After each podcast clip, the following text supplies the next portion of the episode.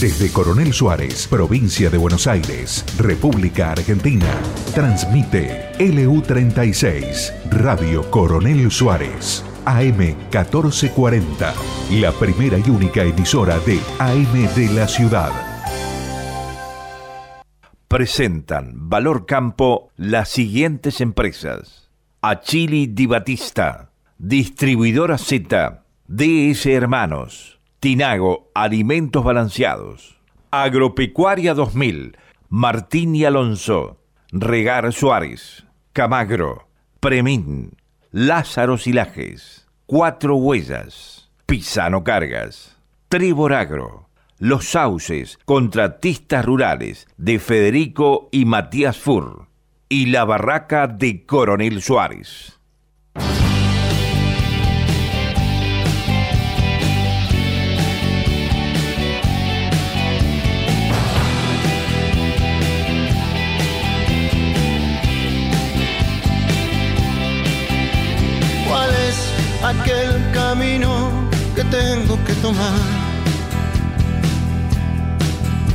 Si solo hay un destino al que puedo llegar. Si siempre viaje solo y siempre vos fuiste mi faro en la ciudad. En la ciudad. Es solo es una mirada y saber cuál es el camino. Y así nada más, es solo un momento, es una mirada hacia atrás.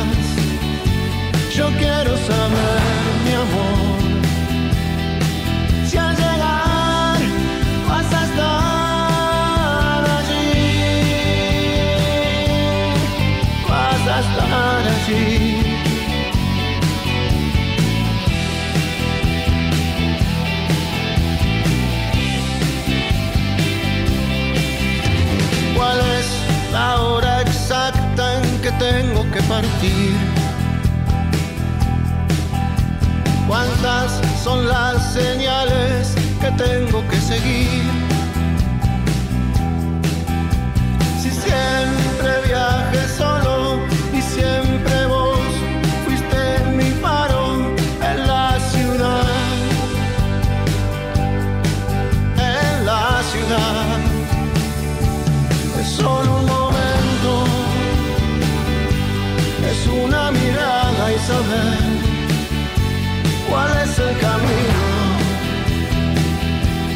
casi nada más.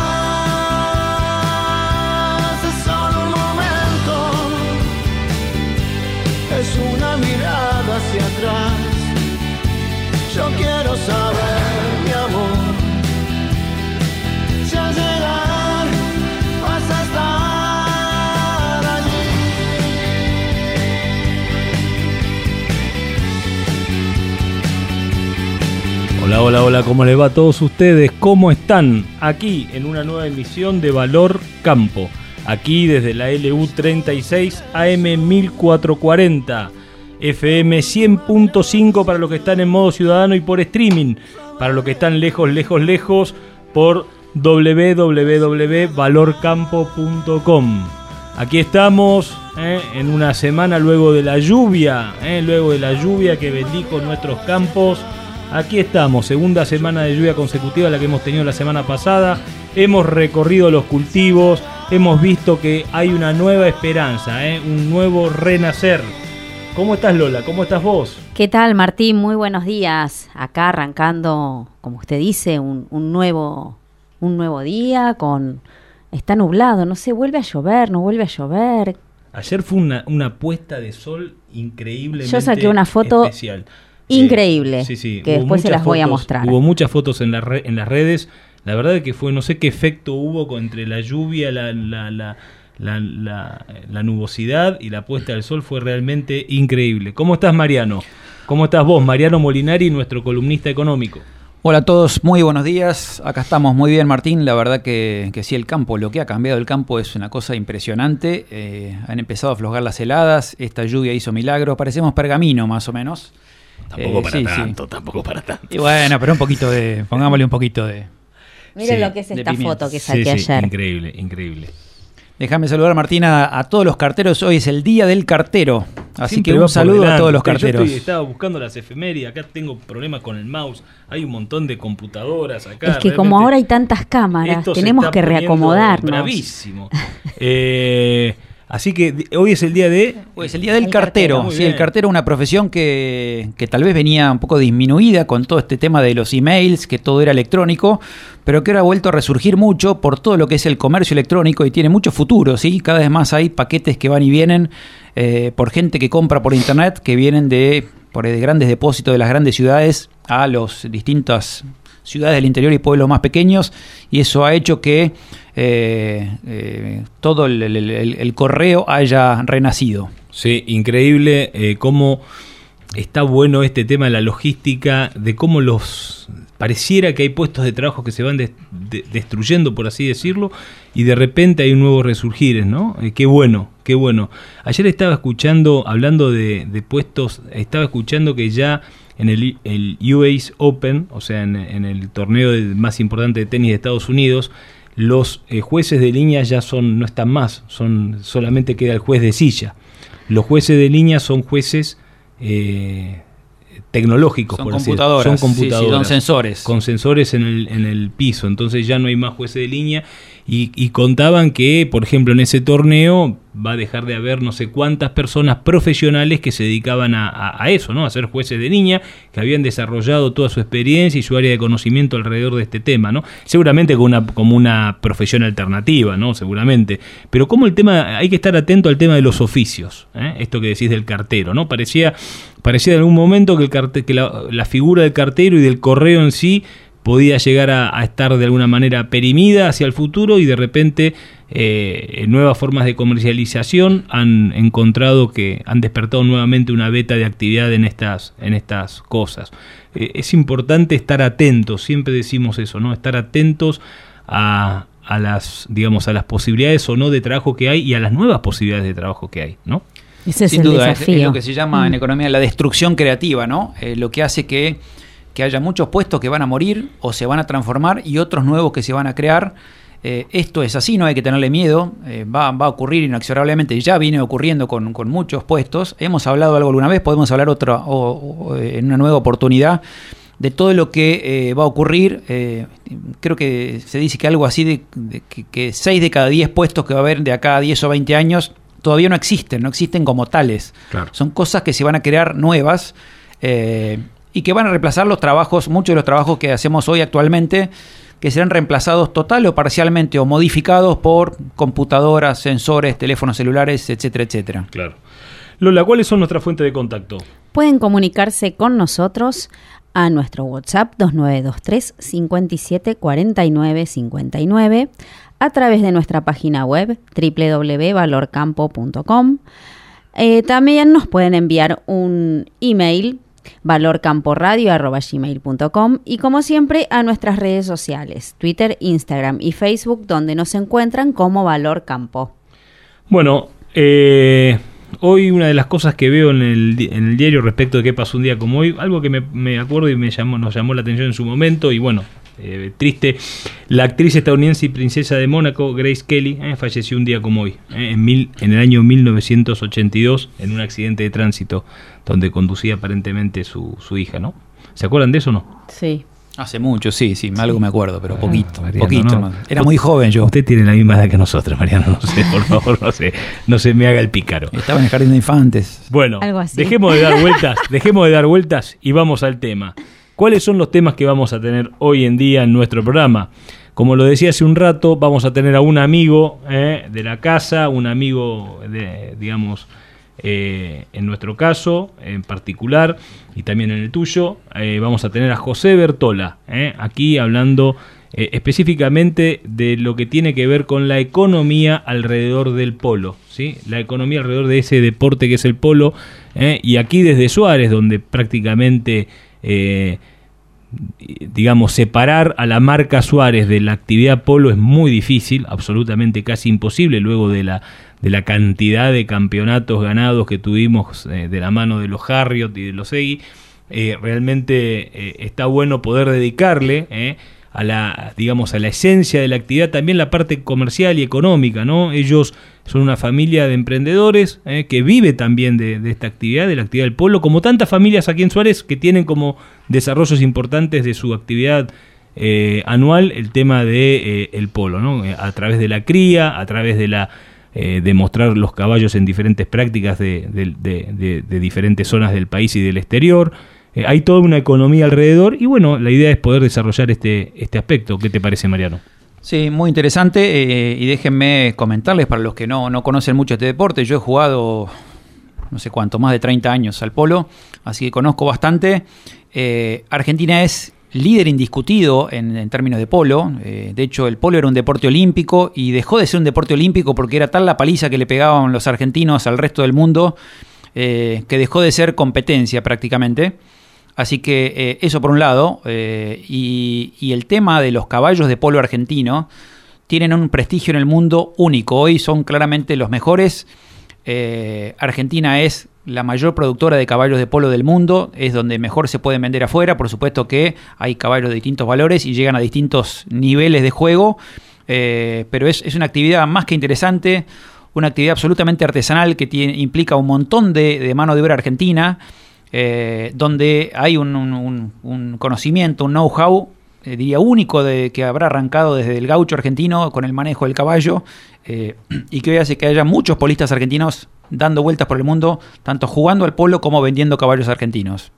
Bueno, y después si tenemos suerte y nos, y nos atienden, vamos a hablar con uno de los funcionarios, una de las imágenes del gobierno actual de la Municipalidad de Coronel Suárez, luego de este resultado para ellos muy adverso que, que ha tenido eh, en las últimas elecciones el domingo eh, la gestión, eh, la gestión de gobierno, que tiene por delante, por supuesto, dos años más de gestión mínimo, ¿no? lo mismo pasa eso en, nivel, en el nivel nacional.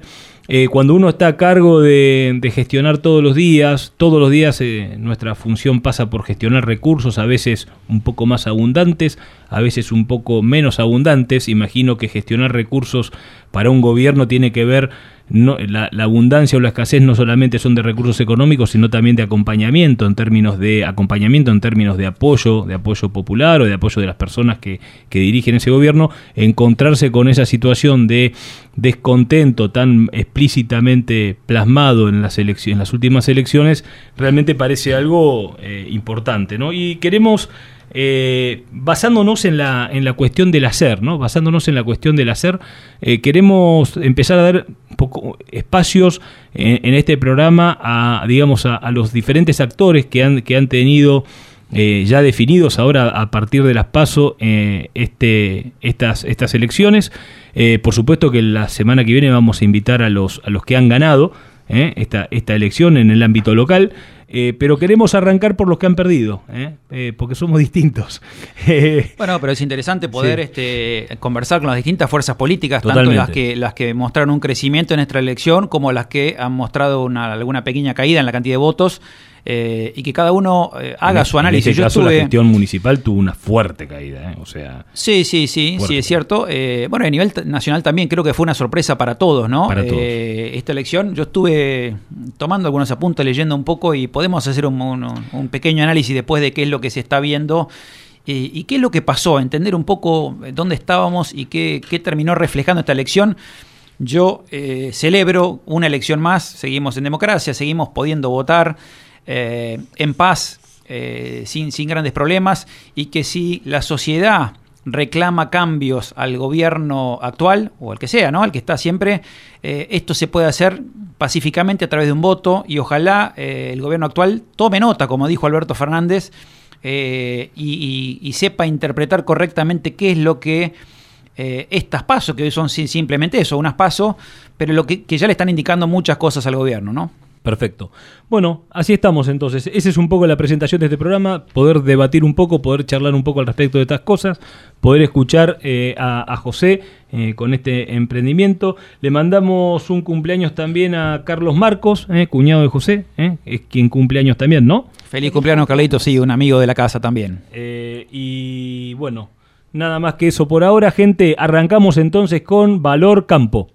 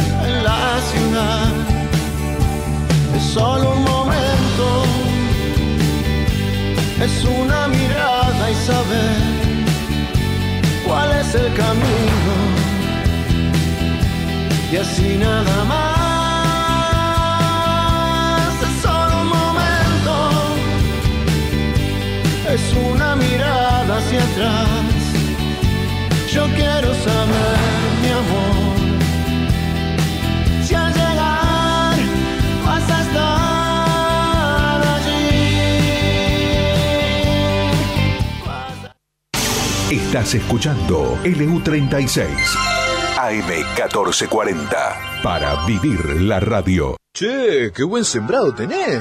Y ahora tengo una monumental. Anduve mucho, pero me quedé con esta por fortaleza, diseño, practicidad, además es de Achili Di Batista. Los de los carpidores, ¿te acordás? Ahí tratás directamente con los dueños, ¿eh? Ah, te hacen sentir como en tu casa. Monumental es Achili Di Batista. Armstrong. Representante en Coronel Suárez y la región, Trevor Agro, maquinaria agrícola. Innovación, tecnología, genética, rinde. Todo lo que necesitas para tu lote está en nuestra semilla. DS Hermanos, cerca tuyo y de tu campo. Representamos marcas líderes en semillas. Producción local de soja y trigo con tratamiento profesional de semillas. DS Hermanos, creciendo juntos. Te esperamos en Mitre 1855 de Coronel Suárez. Encontranos en Facebook y en Instagram. DS Hermanos Agro. El agua es indispensable para la vida. Para maximizar el rendimiento de nuestros cultivos, es necesario cubrir los requerimientos hídricos en todas sus etapas de desarrollo. Regar Suárez brinda asesoramiento, diseño y desarrollo de proyectos integrales por medio de pivotes centrales, con el objetivo de lograr la mayor eficiencia posible. Para más información, diríjase a nuestra oficina ubicada en Brown 1404, al teléfono 2926 492537 o en nuestra página web web regarsuárez.com. Regar Suárez, cada gota cuenta. Martín y Alonso, consignatarios de Hacienda, remate feria, ventas directas a frigoríficos, ventas en el mercado de Liniers, operaciones de invernada y cría, capitalizaciones de Hacienda, administraciones, venta de campos, una empresa al servicio del productor ganadero en nuestra región, en Huanguelén, Fundadores 423, teléfono 2933 43 2036 y en Coronel Suárez, Belgrano 515 con teléfono 2926 42 2196 www.martinialonso.com.ar Imagina poder encontrar tu máquina ideal, asesoría personalizada y un aliado confiable para llevar tu campo al máximo nivel. Esto es posible con Distribuidora Z. Contactanos al 2926-518336 o al mail claudio. También podés visitar nuestra página web www.distribuidoraz.com.ar y navegar nuestro amplio stock de nuevos y usados con las mejores ofertas del mercado. Somos concesionario oficial de las marcas más reconocidas y valoradas de la industria, entre ellas Pauli, Metalfor, Basali, Don Roque y Erca. Contactanos al 2926-518336 o al mail claudio arroba distribuidoraz.com.ar. Somos Distribuidora Z, el aliado que tu campo necesita. La Barraca de Coronel Suárez, Sociedad Anónima, venta de insumos agropecuarios, consignatarios de Hacienda, negocios particulares y mercado de Liniers, compra y venta de cereales directo a puerto, veterinaria de grandes animales, productos destacados, pre-campaña de semillas de pasturas Barenbrook Palaversich, pre-campaña de semillas de sorgo forrajeros, inoculantes más cura semillas para soja Palaversich. Consulte por precios y financiación en pesos a cosecha gruesa 2022. La Valle 680 Coronel Suárez. Teléfonos 2926-421-026, 2926-547393, 2926-402765. Email labarracasa arroba labarracasa.com.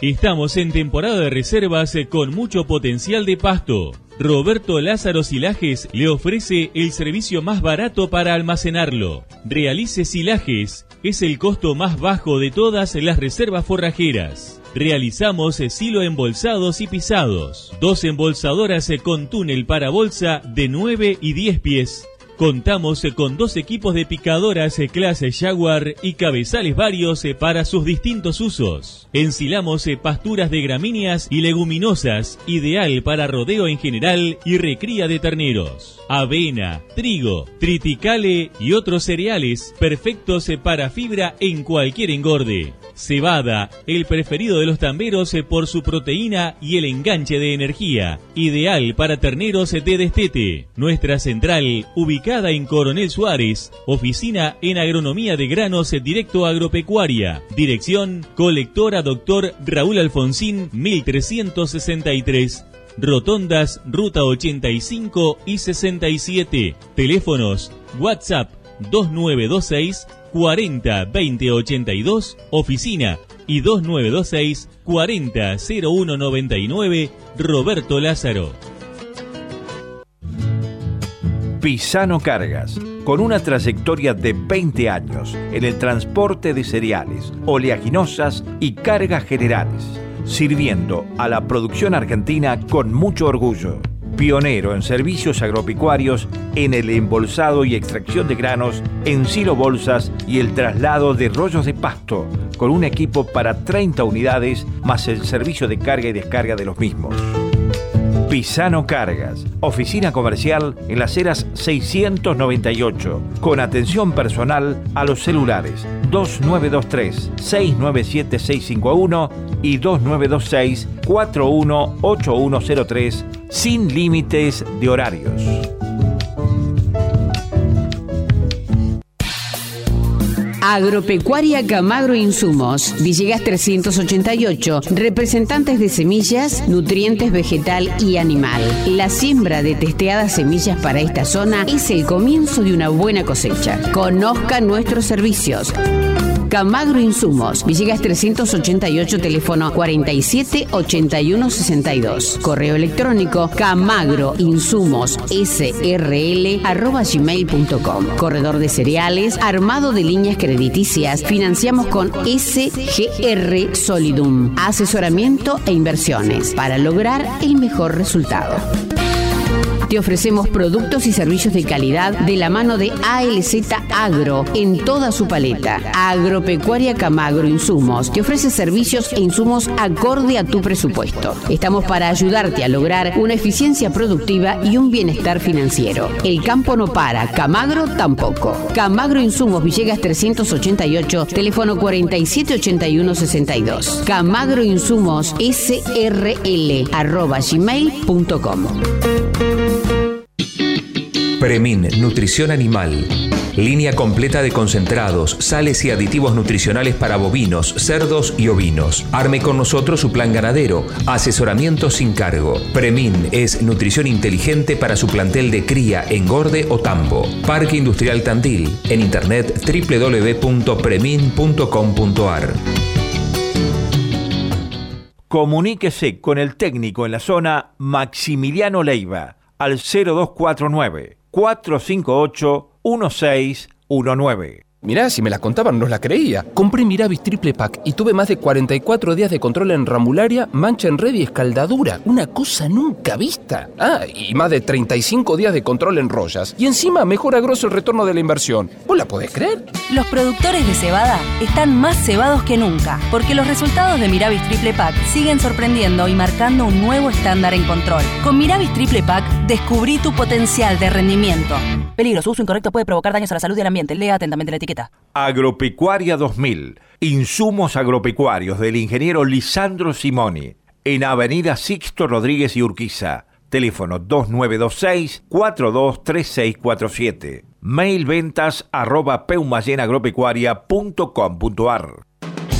Tinago, alimentos balanceados, animales bien nutridos, alimentos balanceados, concentrados proteicos, expeller de soja y aceite de soja, línea de productos bovinos, ovinos, equinos, aves, cerdos y conejos. Transforme su grano en kilos de carne, litros de leche o genética con máxima eficiencia. Tinago, alimentos balanceados, calidad certificada en nutrición animal. Visite nuestro sitio web www.tinago.com.ar. Estás escuchando LU36 AM1440, la AM de tu ciudad.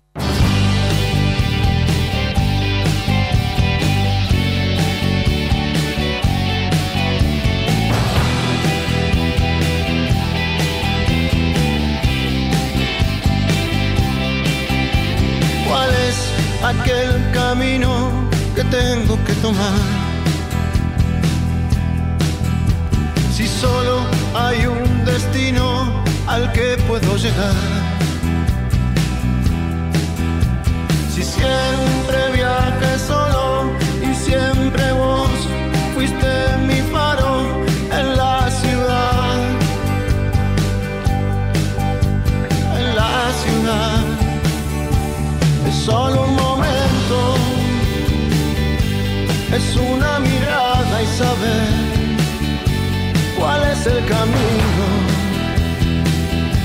Y así nada más. Es solo un momento, es una mirada hacia atrás. Yo quiero saber,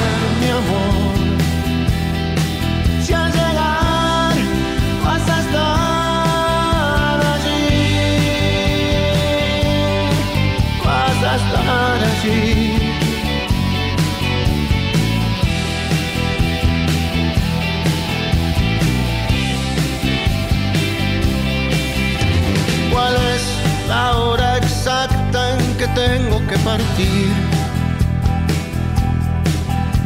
¿Cuántas son las señales que tengo que seguir? Si siempre viaje solo y siempre vos fuiste mi faro. en Bueno, muy bien, entonces, eh, mientras esperamos a José, vamos hablando un poco de lo que veníamos proponiendo, ¿no? Me quedé sin auriculares, Lola. Yo. ¿Usted tiene mis auriculares? ¿Puede ser? No. Bueno, no Todo sé, por ahí posible, está. todo es posible. Eh, nos estamos acomodando, Iván, ¿cómo? Iván Lambrecht, nuestro, nuestro operador, que ahora tiene la función de ser operador de video. ¿Te gusta esta nueva posición, Iván, que tengo aquí en el, en el piso? ¿Estoy mejor o no?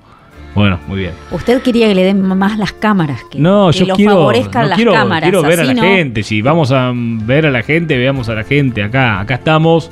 Eh, Usted quiere que la gente lo vea. lo importante es la radio. No, no, lo importante es la radio. En breve lo ponemos ahí de cameraman. Siempre, y- y siempre privilegiemos la radio. Pero bueno, para los que están eh, siguiéndonos por eh, también por internet, sepan que lo pueden hacer eh, también vía YouTube, donde pueden ver las imágenes del estudio y van a poder ver la entrevista también del estudio en forma, digamos, en el piso, ¿no? Bueno, vamos entonces a los hechos. a los hechos, perdón. Sí, bueno, no, yo quería comentar un poquito este, lo que pasó con las elecciones, ¿no? Eh, que sin duda fue una, una sorpresa para todos, tanto a nivel local acá en el partido de Coronel Suárez como a nivel nacional. Creo que nadie se esperaba, por lo menos ninguna encuestadora hablaba de, de un triunfo eh, de, de Juntos, lo que era Juntos por el Cambio, que era simplemente Juntos. Eh, siempre el gran favorito era el Frente de Todos y, y bueno, terminó perdiendo por, por poco, no por muchos puntos, ¿no? Pero eh, claro, esto fue tan inesperado que algunos hablaron de paliza. Yo creo que no hay que hablar de paliza. No, me parece, me Eh, parece son pocos puntos, pero considerando el, el- el- el- el poder político que nosotros creíamos que tenía hoy en el electorado, eh, tanto Cristina Kirchner, eh, más allá de, la, de un montón de errores, creo, de la gestión que se, se- se cometieron, más allá de la pandemia, esto hay que decirlo, este, eh, fue, un, fue un periodo en el cual debe haber sido muy difícil gobernar, una pandemia que afectó al mundo entero y que agarró a la Argentina muy mal parada, con, con una situación económica débil, con, eh, con 10 años de estancamiento económico, donde la Argentina no crecía, donde hubo que elegir un poco si dejar a la gente salir a la calle a trabajar o, eh, o priorizar la salud. Eh, eh, realmente hubo que tomar decisiones muy difíciles y esto creo que hay que decirlo. pero evidentemente el electorado castigó al gobierno, ¿no? Claramente le dijo que, que no, que, que este no es el camino. Eh, y bueno, y esto nos sorprendió un poco a todos, haciendo que, eh, bueno, que a nivel nacional Lourdes Fernández este, sea la ganadora. El, de hecho, en la A nivel- provincia... a nivel local. A nivel local. A nivel local, perdón. Este, de hecho, en la provincia de Buenos Aires, que eh, normalmente es, es un bastión este, kirchnerista, eh, de los 135 municipios, el Frente de Todos perdió en 112 y ganó solamente en 23. Esto es real- realmente es raro. Yo creo que... ¿Vos te eh, acordás, Mariano, de la lo que pasó en los municipios? Me parece que tiene que ver con eh, esto y sobre todo en los municipios del interior, tiene que ver con esto que desarrollamos. Yo creo que uno en esto está haciendo aprendizaje, ¿cierto? Y las conversaciones, cada una de las conversaciones que nosotros vamos teniendo con nuestros entrevistados generan aprendizajes y generan cosas. Yo no me puedo olvidar de la entrevista que le hicimos a Andrés Malamud, donde él habló del poder centralizado eh, que estaba llevando a cabo el gobierno en el tratamiento de la pandemia, donde nosotros estuvimos hasta el mes de septiembre, octubre aquí, con una barrera eh, que nos, nos impedía el libre movimiento. ¿Te acordás? Y que eso estaba marcado un poco no por la necesidad de la pandemia en el interior, que se dio casi 8 o 9 meses después, el pico lo tuvimos aquí en abril, mayo, ¿sí? y no hubo barrera justamente, sino que se dio por una orden directa siguiendo ¿eh? el, el- el- el ejercicio de poder del gobierno de la provincia de Buenos Aires, en este caso de Axel Kisilov, que representa un poco el ala, el ala dura del, del, del- del kirchnerismo. Yo creo que la respuesta en el interior de la provincia de Buenos Aires, en cada uno de esos municipios, tiene que ver con eso. Tiene que ver con, una, con un tratamiento centralizado de la pandemia, ¿eh? con, una, con, una, con un prácticamente un destrato que tiene que ver con la falta de conocimiento de lo que son las realidades del interior y la necesidad que tiene en el interior la gente de moverse para poder cumplir su, de- desempeñar su, su actividad. Sin duda, sin duda, si bien la pandemia fue una pésima noticia para el mundo entero, también hay que decir que la gestión de la pandemia eh, de este gobierno ha sido mala. Mala. Déjenme eh, darles algunos datos fríos que publica la agencia de noticias Bloomberg, de un ranking de resiliencia que ha hecho sobre 123 países. En Argentina la cuarentena ha sido 40% superior en tiempo al promedio del resto de los países. 40% más, algunos hablaban de la cuarentena más larga del mundo. No sé si para tanto, pero realmente nos encerraron. Acuérdense, en Suárez estuvimos creo que alrededor de cuatro meses en cuarentena, sin poder salir de casa prácticamente, cuando no había ni un solo caso, no hablamos de un muerto, no había un solo caso de COVID en Suárez y durante cuatro meses eh, muchísima gente no pudo salir a trabajar, no pudo, por suerte los del campo sí pudimos, pero muchísima gente de muchos sectores tuvo que trabajar parcialmente o directamente, no pudo facturar un solo centavo. Eh, imagínense pequeños empresarios que además no podían ni siquiera reducir su personal, decían, bueno, no, no estoy facturando, tengo que pagar todos los gastos, no puedo despedir a gente porque tengo doble indemnización o directamente prohibición de despidos, me están obligando a, a una quiebra este, casi, casi inevitable. Y por otro lado, si vamos al, al nivel de, de muertos que publica Bloomberg en su ranking, Argentina tiene el triple de muertos por millón que el promedio de los 123 países, el triple y en términos económicos la caída del PBI ha sido el doble del promedio de estos países. Así que sin duda, este, si bien la pandemia fue una mala noticia para todos, la gestión de la pandemia no fue mala. Acuérdense cómo traíamos las vacunas, el nivel de vacunación. Las vacunas las traíamos en aviones de línea de aerolíneas argentinas, en aviones de pasajeros. Eh, venían en lotes de 100.000, 200.000. Cuando venía a Chile y en un solo vuelo traía un millón de vacunas en un avión de carga, como debe ser. Eh, no sé, esto es como, como cargar soja en un, en, un ómnibus de pasajeros, no sé, no tiene mucho sentido. Sin embargo, así traemos las vacunas. Eh, decidimos poner la ideología por encima de la salud, decidimos eh, aliarnos con Rusia y con Cuba y con, perdón, con Rusia y con China y comprarle solamente a ellos. Pfizer había hecho todo un estudio en Argentina, teníamos prioridad para comprar las vacunas. Pfizer arregló con creo que 15 o 16 países de Latinoamérica.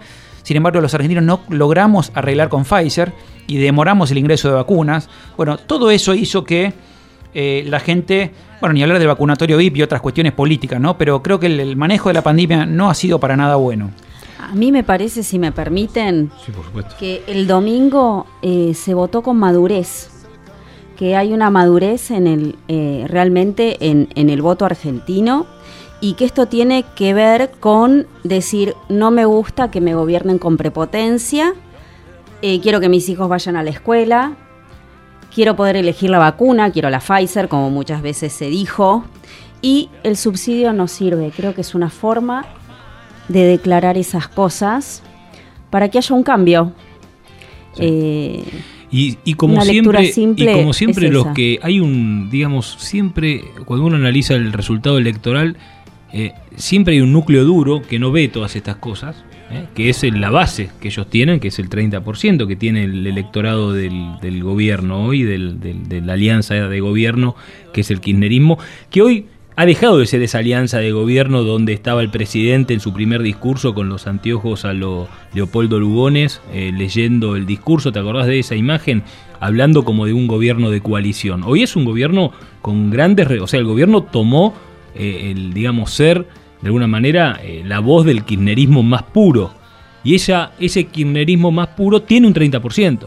O sea, fíjate que tiene un 30%, a pesar de los de los más de 100.000 muertos, a pesar de lo que dice Lola, a pesar de las vacunas que no tuvimos, a pesar del desmanejo, tiene un 30% que se da fundamentalmente por los votos del conurbano y fíjate que en el interior, yo hoy le preguntaba a Hugo, eh, acá debe haber sacado el frente con la compulsa interna que hubo entre la lista oficialista del, gobierno de la intendencia actual con respecto a, la interna que le proponía el candidato 10, Acá debe haber habido un veintipico por ciento, o sea, una brecha mucho más grande en cuanto al, a diputados y senadores respecto de eh, eh, eh, otros del conurbano, por ejemplo, por así decirlo. o sea, ellos siguen teniendo una base muy dura, una base realmente muy fuerte. Sí, pero como decís vos, es alrededor del 30%. 30%. Y, y, por suerte, creo que por suerte eso no alcanza para gobernar. Y digo por suerte no porque estoy en contra del frente de todos, sino porque está bueno que los argentinos le digamos al partido gobernante que hay muchas cosas que no nos gustan porque el partido gobernante gobierna para todos los argentinos. Entonces ojalá el gobierno tome nota de que hay cosas eh, que no gustaron. Puedo nombrar un montón, desde, desde la fiestita de olivos, que tal vez en términos de, política, de política eh, eh, nacional no sea algo tan, tan trascendente, pero desde la liberación de presos como hicieron, desde cerrar las escuelas como las cerraron, desde una pandemia tan larga, desde que le acaban de perdonar dos días antes de las elecciones a Cristóbal López y a Lázaro Báez. De repente la FIP mm. dijo, bueno, nos desistimos de demandar, la verdad es que sí, Cristóbal López se quedó con 8 mil millones de pesos, pero este, no, la verdad no tenemos ganas de andar haciendo lío.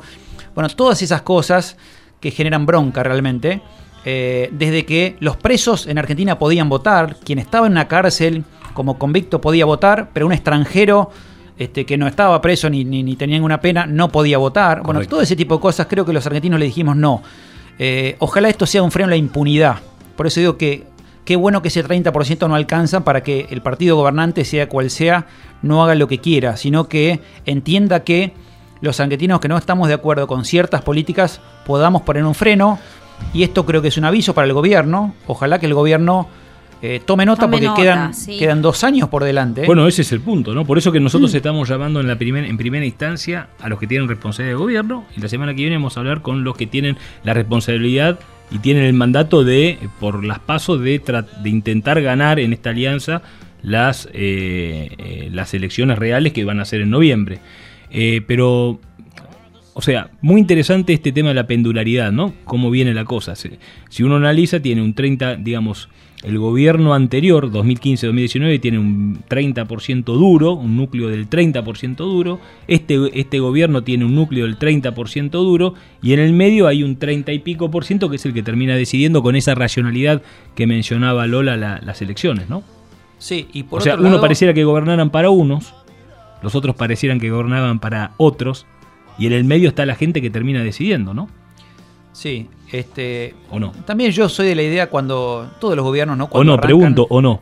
Sí, sí. Porque sí. es importante decirlo esto Estamos también. de ¿eh? acuerdo y creo que hay que gobernar para todos. ¿sí? Exacto. Este, estamos todos en este barco, por eso es importante eh, eh, prestarle atención a todos. Y creo que fue lo que tal vez descuidó un poco el gobierno, ¿no? Creo que otra cosa muy importante para decir es lo, bien que le fue a los, a, los gobiernos, los gobiernos, los candidatos más de derecha, a un Milei, a un Expert. Milei hizo una muy buena elección. Si bien hoy no, no, no- no- creo que nadie está pensando en, en un, en un candidato a presidente desde el lado de Milei o Milei como presidente, eh, sí puede ser una fuerza que el día de mañana tenga peso político, o mejor dicho, creo que ya con lo que vimos hoy, con lo que vimos ayer, eh, perdón, el domingo, ya tiene peso político, con lo cual puede terminar eh, asociándose en algún frente con, con algún otro partido. Milei eh, hoy es una fuerza, hoy tiene, tiene votos para ofrecer, así que creo que esto es algo bastante nuevo, algo eh, va- tal vez volcado no a la centro derecha, sino más a la derecha propiamente dicha. Es que López Murphy y Milei sumaron el 25% del electorado en, en Capital Federal, así que es algo realmente a, a- fueron, a fueron tener la en mejor, cuenta. fueron la mejor, eh, eh, digamos, fueron los que hicieron mejor elección, mucho mejor elección que María Eugenia Vidal. ¿Eh? Mucho mejor elección que María Eugenia Vidal. Y como así como Manes hizo mucha mejor elección que Santilli. ¿No? Sí, sí, así. Y bueno, y esto aparentemente muy relacionado con el voto de los jóvenes. ¿Se acuerdan? Yo cuando, cuando era chico me acuerdo que había un dicho que decía este, que si vos sos economista, si tenés 20 años y no sos de izquierda, no tenés corazón. Si tenés 40 años y no sos de derecha, no tenés cabeza. ¿sí? Eh, oye, esto parece ser un poco al revés. ¿sí? Los de 20 años son de derecha. Eh, normalmente la izquierda se asociaba a jóvenes, jóvenes más revolucionarios, jóvenes que querían ser más, este, más solidarios. Eh, el comunista, el comunismo prendía mucho, el Che Guevara en su momento. Eh, hoy parece haberse dado vuelta un poco la cosa, ¿no? Hay muchos jóvenes que, tal vez como reaccionando a tantos controles del gobierno, estoy hablando de, eh, no sé, hoy uno se quiere, quiere hacer un viaje al exterior y, comprar dólares es más difícil que poner una empresa. Si decís, bueno, quiero ir a comprar, no sé, 300 o 400 dólares para viajar a Uruguay o a Brasil o a Estados Unidos. Es imposible.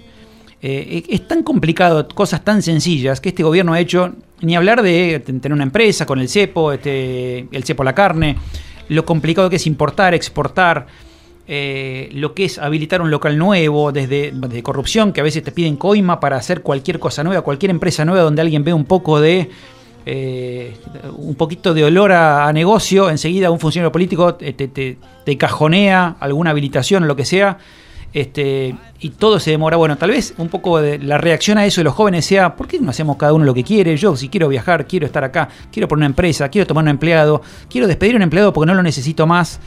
Eh, creo que hay una reacción de todo eso a, a- a tantos controles y tantas normas del Estado. Eh, hoy tenemos cientos de declaraciones juradas, los que tenemos, los que administramos un campo, sabemos lo que es eh, declaraciones juradas de área de siembra, de, de- de kilos cosechados, que si te digo gasto Regulaciones, kilos, regulaciones, eh, te, traban una carta sí, de deporte, bueno, miles de regulaciones. Y hoy lo que parece simple es muy complicado. Ya, ya digo, simplemente importar un insumo, importar una cubierta para una fábrica de tractores en Argentina es complicadísimo. Las declaraciones juradas de exportación, te cierro y te hablo de las exportaciones. ¿Por qué todo eso si los países del mundo normal no tienen todo eso? Simplemente se puede comerciar, importar y exportar libremente. Uno puede ir a cualquier casa de cambio y comprar una divisa, comprar o vender lo que quiera hacer.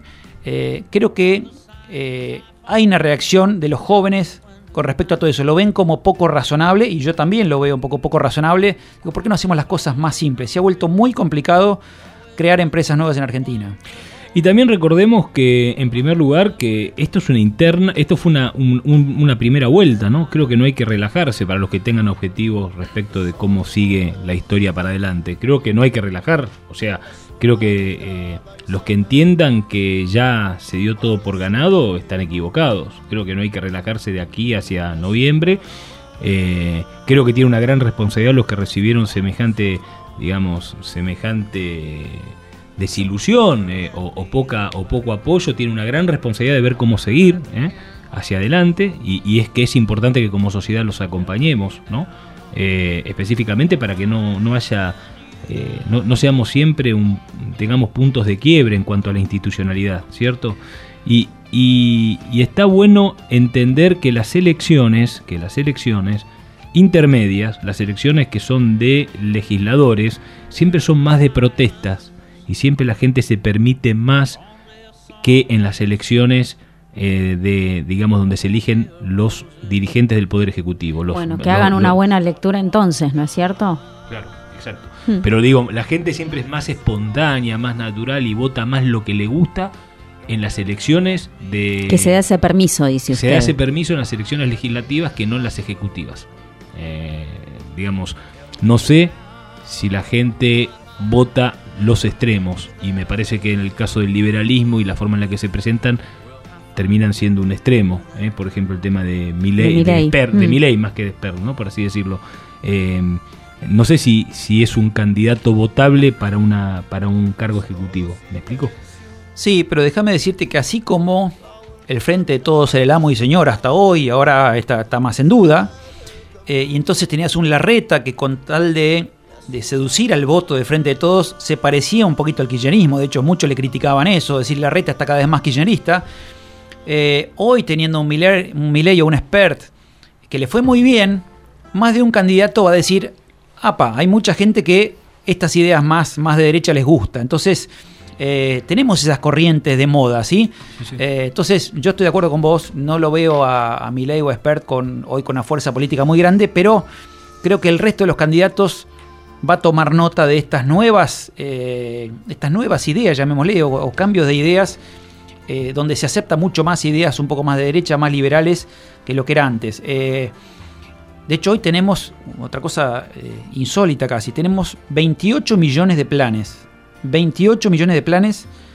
Eh, y sin embargo, eh, el gobierno hoy perdió las elecciones. El gobierno a nivel nacional, digo. Bueno, eso habla muy bien. Habla muy bien de, lo que pasó. Eso habla de madurez política. Hablaba. lo que comentaba, sí. Lo que para mí es, fundamentalmente es eso. Escuchaba ayer por la radio, por ejemplo, el boleto de colectivo en Capital. El boleto de colectivo de Capital hoy eh, cuando uno compra un boleto paga el 28% del costo. Solamente el 28% del costo. El, resto lo paga el gobierno. Y sin embargo, esa persona que le estamos prácticamente regalando el colectivo, y el colectivo, y el gas, y la luz, y un montón de cosas, te está diciendo no quiero este modelo. Este gobierno que regaló todo lo que pudo, la gente le está un poco dando la espalda, le está diciendo no queremos esto. El mismo presidente de la nación no sabe cómo desarmar esta bomba y dijo hace poco, este modelo de planes sociales no va. Hace, hace apenas seis meses el kirchnerismo se jactaba de decir que cuanto más planes sociales parecía que era un éxito. Este gobierno dio 28 millones de planes sociales. No queremos planes sociales, queremos trabajo. Los planes sociales son un paliativo que debería ser temporal porque no hay trabajo. Y lo que tenemos es cada vez menos trabajo, cada vez más planes sociales. Es más, ahora le quieren darle personería jurídica a los piqueteros. Algo que debería ser temporal. Un grupo de gente que no tiene trabajo y que en poco tiempo debería conseguir trabajo lo estamos institucionalizando. Mm. Hoy tenemos piqueteros profesionales de hace 20 años. ¿Usted tenía algún resumen de la nota de, la nota que sacaron ayer de Melconian, ¿no? Algo tengo. Sí, si quiere le cuento. Sí. Y así cerramos con este tema. Eh, la el, el, concepto más importante que él habla de un fuego sagrado que tiene la sociedad argentina, que eso me pareció brillante. Que la diferencia de Venezuela, por así decirlo. Sí, exacto, porque dice que ante actitudes autoritarias, sí, como las que se vienen dando, el electorado o la sociedad reacciona. Pero para tirarle algunos datos que, mencionó eh, Melconian, le puedo decir que el PBI fue el peor de las tres últimas elecciones. Eh, la tasa de empleo fue la peor, ¿sí? para que se dé una idea, 7 millones de, informales. La pobreza la peor luego de la crisis del 2001. La tasa de inflación del 50. O sea, de, las últimas tres elecciones, eh, fue como, como el detonante y él hablaba que un poco, eh, eh, para resumir, esto de la madurez, ¿no? De que, que esto se da y ahora está el desafío. Por un lado, el de los gobernantes, que es realmente tomar esta lectura, ¿sí? no ponerse más autoritarios, entender que tenemos que seguir dentro este, del, del mundo, no caernos del mundo, ser conscientes que hay que comunicar, que hay que endeudarse con el, con el fondo, por ejemplo, que esto tiene que estar en las noticias, se tiene que informar, eh, que el culpable de todo lo que viene sucediendo no es lógicamente a nivel económico eh, Guzmán, que a partir de ahora tanto la economía, que esto es muy importante, con la política tienen que ir absolutamente de la mano, Sí, sí. Dijo algo como que si despifarraban recursos podíamos irnos todos al tacho más que perder las elecciones, ¿no? Exacto. Eso fue realmente muy, muy... Porque hablaba con una vehemencia. Ayer en el reportaje con el Longobardi fue esto, ¿no? Y hoy lo escuché un ratito a Juan Carlos de Pablo, que, al que también hemos entrevistado aquí. Y Juan Carlos de Pablo decía algo muy interesante, Mariano. Decía eh, sería muy bueno que el presidente la agarre de la mano a, ¿cómo se llama? su esposa, eh, o sea, a su compañera, a, Fabiola, la tome de la mm. mano a Fabiola, se tome el helicóptero, se vayan a Chapadmalal y ahí en Chapadmalal reflexionen frente al mar, escuchen el mar, el sonido del mar, el sonido del silencio y a partir de ahí puedan construir sin tanta presión, eh, sin tanta necesidad de venganza, sin, tanta, sin tanto escuchar. ¿eh? Puedan, digamos, poner en, enfriar la cabeza, se dice en nuestro, en, nuestro tema, es enfriar la cabeza para poder, cuando uno tiene una crisis, tiene que enfriar la cabeza para poder de alguna manera saber cómo se sigue, ¿no? Me parece que esa es la recomendación que le daba Juan Carlos de Pablo al, al presidente, porque nadie quiere que haya una crisis más grave de la que hay, y todos quieren gobernabilidad. Yo no veo a nadie pidiendo que no haya gobernabilidad. Lo que es muy determinante es esto que decía Lola, ¿no? O sea, el fuego sagrado de, la nación argentina. Eh, acordate lo que habíamos hablado en su momento con Andrés Malamud, al que vamos a tener la semana que viene. Andrés Malamud vamos a tener la semana que viene en una conversación aquí, no aquí, eh, sino él desde, su lugar. Eh, Andrés Malamud decían que los kirchneristas, en su necesidad extrema de hacer las cosas, eran especialistas en, sus planteos tan extremos, eran especialistas en perder batallas. ¿Te acordás que, que, comentaba un poco eso, no? Eh, y realmente, eh, digamos, esto que nos diferencia como sociedad, ¿no? Eh, que realmente hay un momento donde se cruza una línea y se dice basta. hay, hay, algún tipo de, de, comportamiento colectivo que todavía no hemos perdido. Y, y Melconian, perdona Mariano, para cerrar un poco lo que les venía diciendo y hablar de la contracara, él dice también que la oposición lo que tiene que definir es su liderazgo, ¿sí? que vea hacia afuera y, e implemente eh, acá. Sí que en estos dos años realmente hay que pegar un giro. Eh, así que bueno, trabajar en ese sentido. Mariano. No, decía que eh, Malamud decía que el oficialismo es especialista en perder batallas. Ojalá yo creo que muchas veces pierde batallas porque duplica la apuesta. Correcto. ¿sí? Y, tal vez no es lo que tenga que hacer. Ojalá empiece a ganar batallas estos dos años que queden. Eh, porque empiece a entender, entender qué es lo que se votó, qué es lo que quiere el pueblo argentino. No, eh, no su núcleo duro. Su núcleo duro es un 30% y tal vez lo vote eh, incondicionalmente, pero con eso solo no alcanza. Tiene que gobernar para todos los argentinos. Lamentablemente, bueno, he leído bastante de que este esquema de eh, que tenemos una líder política con, el carisma y con los votos, que es Cristina Fernández de Kirchner, eh, puso a un delegado, algunos hablan de títere, no me gusta la palabra títere para un presidente, este, puso a su delegado, y creo que hoy está claro que quien manda realmente se ve en el lenguaje corporal, uno ve, ve televisión y ve el lenguaje corporal, y se da cuenta claramente quién es el que manda arriba del escenario. Eh, qué duro. Y, Hablando de eso, qué duro el saludo que le hizo Terrible. Eh, Cristina A, la candidata, ¿no? A la que llevaba al frente la... a Tolosa Paz. A Tolosa, Tolosa Paz a Cristina, en realidad, sí. Eh, Perdón, claro, eh, Cristina Tolosa Paz la saludó muy duro. O sea, Tolosa Paz se le acercó bien, pero Cristina le. Sí, pero, pero creo que eso. No lo puede disimular, ¿eh? Cristina no lo puede disimular. No, creo que eso, esto de tener un sistema donde este, la que manda soy yo, pero el que gobierna es él, no funciona mucho, porque cualquier empresa, cualquier eh, cualquiera que toma decisiones importantes en la Argentina va a ver al presidente y sabe que el presidente en el fondo no es el que tiene la última palabra. Totalmente. El que tiene el, veto. Eso no es sustentable. Exactamente, y eso primero le ha hecho perder credibilidad al presidente y es un sistema donde no funciona mucho. Es como que vos estás hablando con el secretario de, no con el funcionario que realmente tiene el poder político. Y además otra cosa que creo que no tiene Alberto Fernández es carisma, no tiene el carisma de Cristina. Eh, no sé si hubiera pasado esto si la presidenta hoy hubiera sido Cristina. Tal vez hubiera sacado mucho más votos. Cristina tiene otro, otro lenguaje, otro manejo con la gente que no tiene Alberto Fernández. Y entonces eso ha generado un desgaste. El, carisma en un candidato es muy importante. Ni hablar en un candidato de tinte más populista como es eh, un Alberto Fernández o, lo que es el frente de todo, digamos, que quiere hacer un poco, quiere hablarle al pueblo, eh, más con el corazón que con, que con la razón. Cristina es experta en eso, es buenísima. Eh, creo que, el kirchnerismo en general es, es, muy bueno, a veces ejecutando políticas, tal vez pensando muy en el corto plazo o, o, muchas veces en populismos en los cuales no estoy de acuerdo, pero a veces es muy bueno haciendo eso, pero se olvida a largo plazo. Y otra cosa que, no quería dejar de comentar, y que pocas propuestas de largo plazo. Y los anteriores se olvidan, se ponen demasiado en la vista en el largo plazo, incluso en la parte buena del largo plazo. Pues fíjate lo que pasó con el gobierno de María Eugenia Vidal, que la gente que le dio vuelta a la espalda en el, en el año entre el 2015 y 2019 fue la gente a la que ella le llevó las cloacas por primera vez en su historia, ¿eh? que no la votó.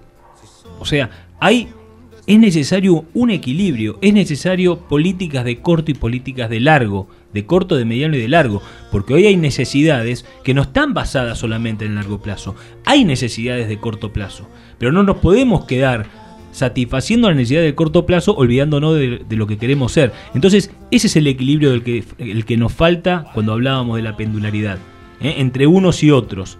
¿eh? El gobierno del 2015 al 2019 se olvidó del sector más potente del país, que es la clase media, la que paga la mayoría de los impuestos, la que no tiene privilegios, la que labura todos los días, la que tiene todos los días la necesidad de pensar cómo sostener una operación en marcha. Y atendió al largo plazo, a partir de las obras, en, lo que son es la clase baja trabajadora, la clase baja con, con problemas de recursos económicos, y atendió a la clase alta a, través de la parte financiera. ¿eh? Y se olvidó del sector productivo. Y así perdieron las elecciones. Y esto mismo está pasando, esto mismo pasó ahora. Ahora lo que pasó es que se quedaron en el corto plazo y hasta la gente que dice, pero digamos, con este plan ya ni siquiera me alcanza, porque la verdad es que la gente no hay plan, la inflación le ganó a los planes, la inflación le gana a la, política del, gobierno, la, inflación le gana a cualquier tipo de ayuda social, la inflación le gana a todo. Acá la gente opina. Lamentablemente la Argentina es más pobre y entonces hay cada vez menos para repartir. La torta es cada vez más chica y entonces no alcanza. Eso es lo que pasa con los populismos. ¿sí? Si le sacamos al que produce y le sacamos prácticamente toda la rentabilidad y se la damos al que no produce, lo que tenemos es cada vez más gente que no produce, empresas que se van, una economía cada vez más chica, un círculo vicioso que termina un poco esto. Argentina hace 10 años que no crece.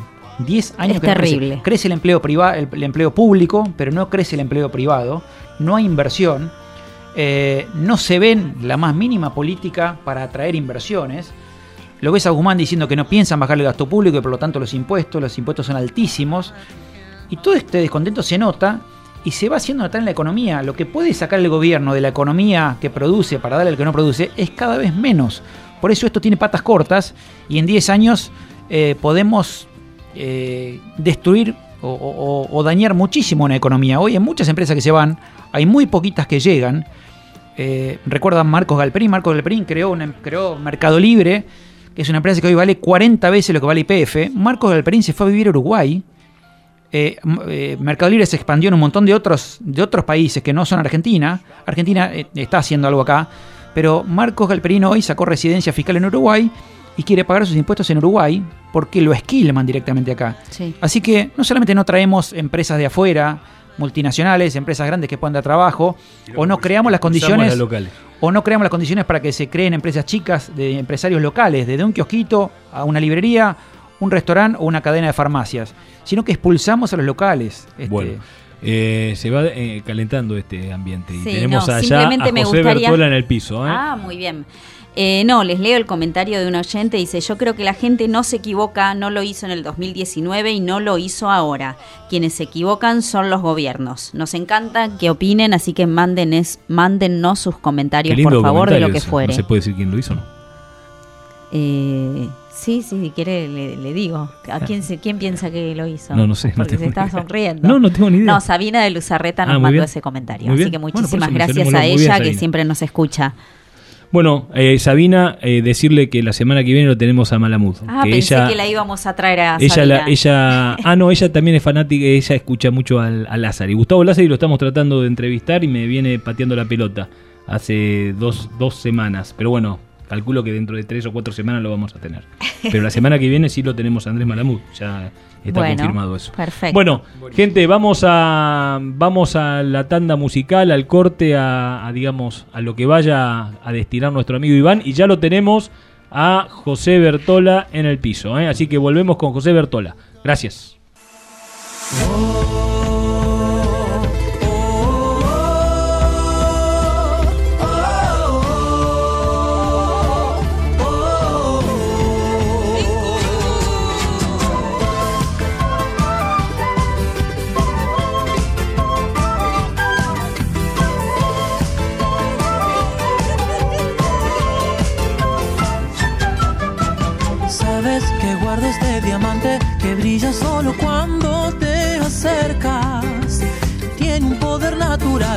el sol que calienta el mundo. Mundo. Mira, si frotas el diamante, el cielo se transforma y cubre todo. Como si bailaras con el ritmo del corazón del mundo.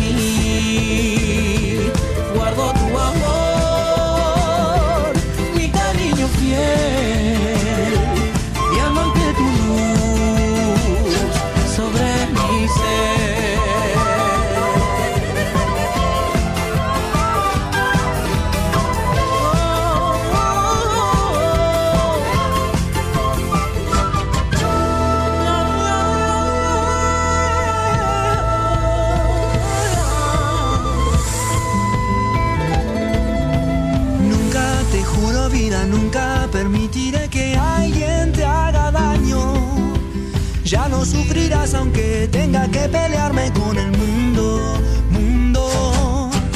Mira si frotas el diamante, el cielo se transforma y cubre todo. Estás escuchando LU36 AM1440, la primera y única emisora de AM de la ciudad. Imagina poder encontrar tu máquina ideal, asesoría personalizada y un aliado confiable para llevar tu campo al máximo nivel. Esto es posible con Distribuidora Z. Contactanos al 2926-518336 o al mail claudio. También podés visitar nuestra página web www.distribuidoraz.com.ar y navegar nuestro amplio stock de nuevos y usados con las mejores ofertas del mercado. Somos concesionario oficial de las marcas más reconocidas y valoradas de la industria, entre ellas Pauni, Metalfor, Basali, Don Roque y Erca. Contactanos al 2926-518336 o al mail claudio arroba. Somos Distribuidora Z, el aliado que tu campo necesita. Innovación, tecnología, genética, rinde. Todo lo que necesitas para tu lote está en nuestra semilla. DS Hermanos, cerca tuyo y de tu campo. Representamos marcas líderes en semillas. Producción local de soja y trigo con tratamiento profesional de semillas. DS Hermanos, creciendo juntos. Te esperamos en Mitre 1855 de Coronel Suárez. Encontranos en Facebook y en Instagram. DS Hermanos Agro. Tinago, alimentos balanceados, animales bien nutridos, alimentos balanceados, concentrados proteicos, expeller de soja y aceite de soja, línea de productos bovinos, ovinos, equinos, aves, cerdos y conejos. Transforme su grano en kilos de carne, litros de leche o genética con máxima eficiencia. Tinago, alimentos balanceados, calidad certificada en nutrición animal. Visite nuestro sitio web www.tinago.com.ar. La Barraca de Coronel Suárez, Sociedad Anónima, venta de insumos agropecuarios, consignatarios de Hacienda, negocios particulares y mercado de Liniers, compra y venta de cereales directo a puerto, veterinaria de grandes animales, productos destacados, pre-campaña de semillas de pasturas Barenbrook Palaversich, pre-campaña de semillas de sorgo forrajeros, inoculantes más cura semillas para soja Palaversich. Consulte por precios y financiación en pesos a cosecha gruesa 2022. La Valle 680 Coronel Suárez. Teléfonos 2926-421-026, 2926-547393, 2926-402765. Email labarracasa arroba labarracasa.com. Che, qué buen sembrado tenés. Y ahora tengo una monumental. Anduve mucho, pero me quedé con esta por fortaleza diseño, practicidad, además es de Achili y Di Batista. Los de los carpidores, ¿te acordás? Ahí tratás directamente con los dueños, ¿eh? Ah, te hacen sentir como en tu casa. Monumental es Achili Di Batista. Armstrong. Representante en Coronel Suárez y la región, Trevor Agro, maquinaria agrícola. ¿Vos podés creer que con Miravis Triple Pack tengas más de 44 días de protección de mancha amarilla y septoria? Es una cosa increíble. Tenés más de 35 días de control en todas las rollas. Y para, escúchate esta: más de 5 veces su inversión en rendimiento. Decime si no es una locura. Miravis Triple Pack es un producto que al productor que lo compró, se lo compró. Porque sus resultados siguen marcando nuevos estándares en el control de manchas y rollas en trigo. Con Miravis Triple Pack, descubrí tu potencial de rendimiento. Peligro, su uso incorrecto puede provocar daños a la salud y al ambiente. Lea atentamente la etiqueta. Agropecuaria 2000. Insumos agropecuarios del ingeniero Lisandro Simoni. En Avenida Sixto Rodríguez y Urquiza. Teléfono 2926-423647. Mail ventas arroba peumayenagropecuaria.com.ar. Estás escuchando LU36 AM1440. La AM de tu ciudad.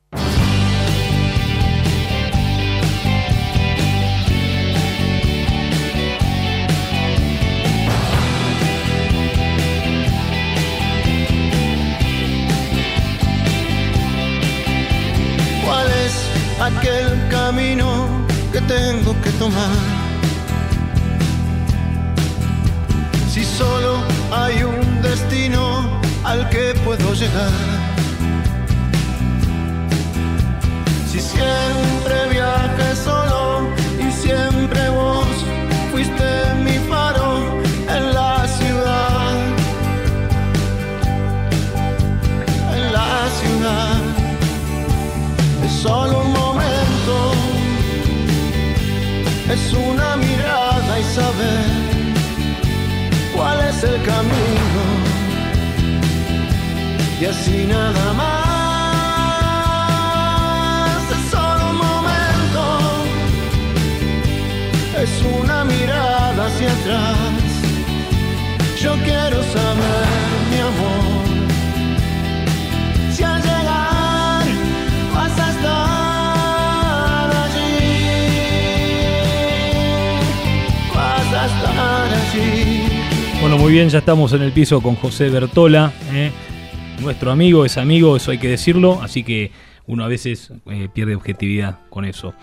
José, qué bueno tenerte, muchas gracias por venir. Hola, ¿cómo están? Buen día, buen día a ustedes y muchas gracias por invitarme y bueno, buen día a todos los que están escuchando, que creo que son muchos en Coronel Suárez. Qué bueno, arrimate un poquito más al micrófono. Eh, José, generalmente en, esto, en, estos, en estos programas uno lo que digamos tratamos de hacer, como bien vos, ustedes nos siguen siempre y, ya hemos entrevistado a tu hermano, eh, a Carlos María, que tiene el desarrollo del viñedo allá en La Catalina, en Pringles, del que vos también participás.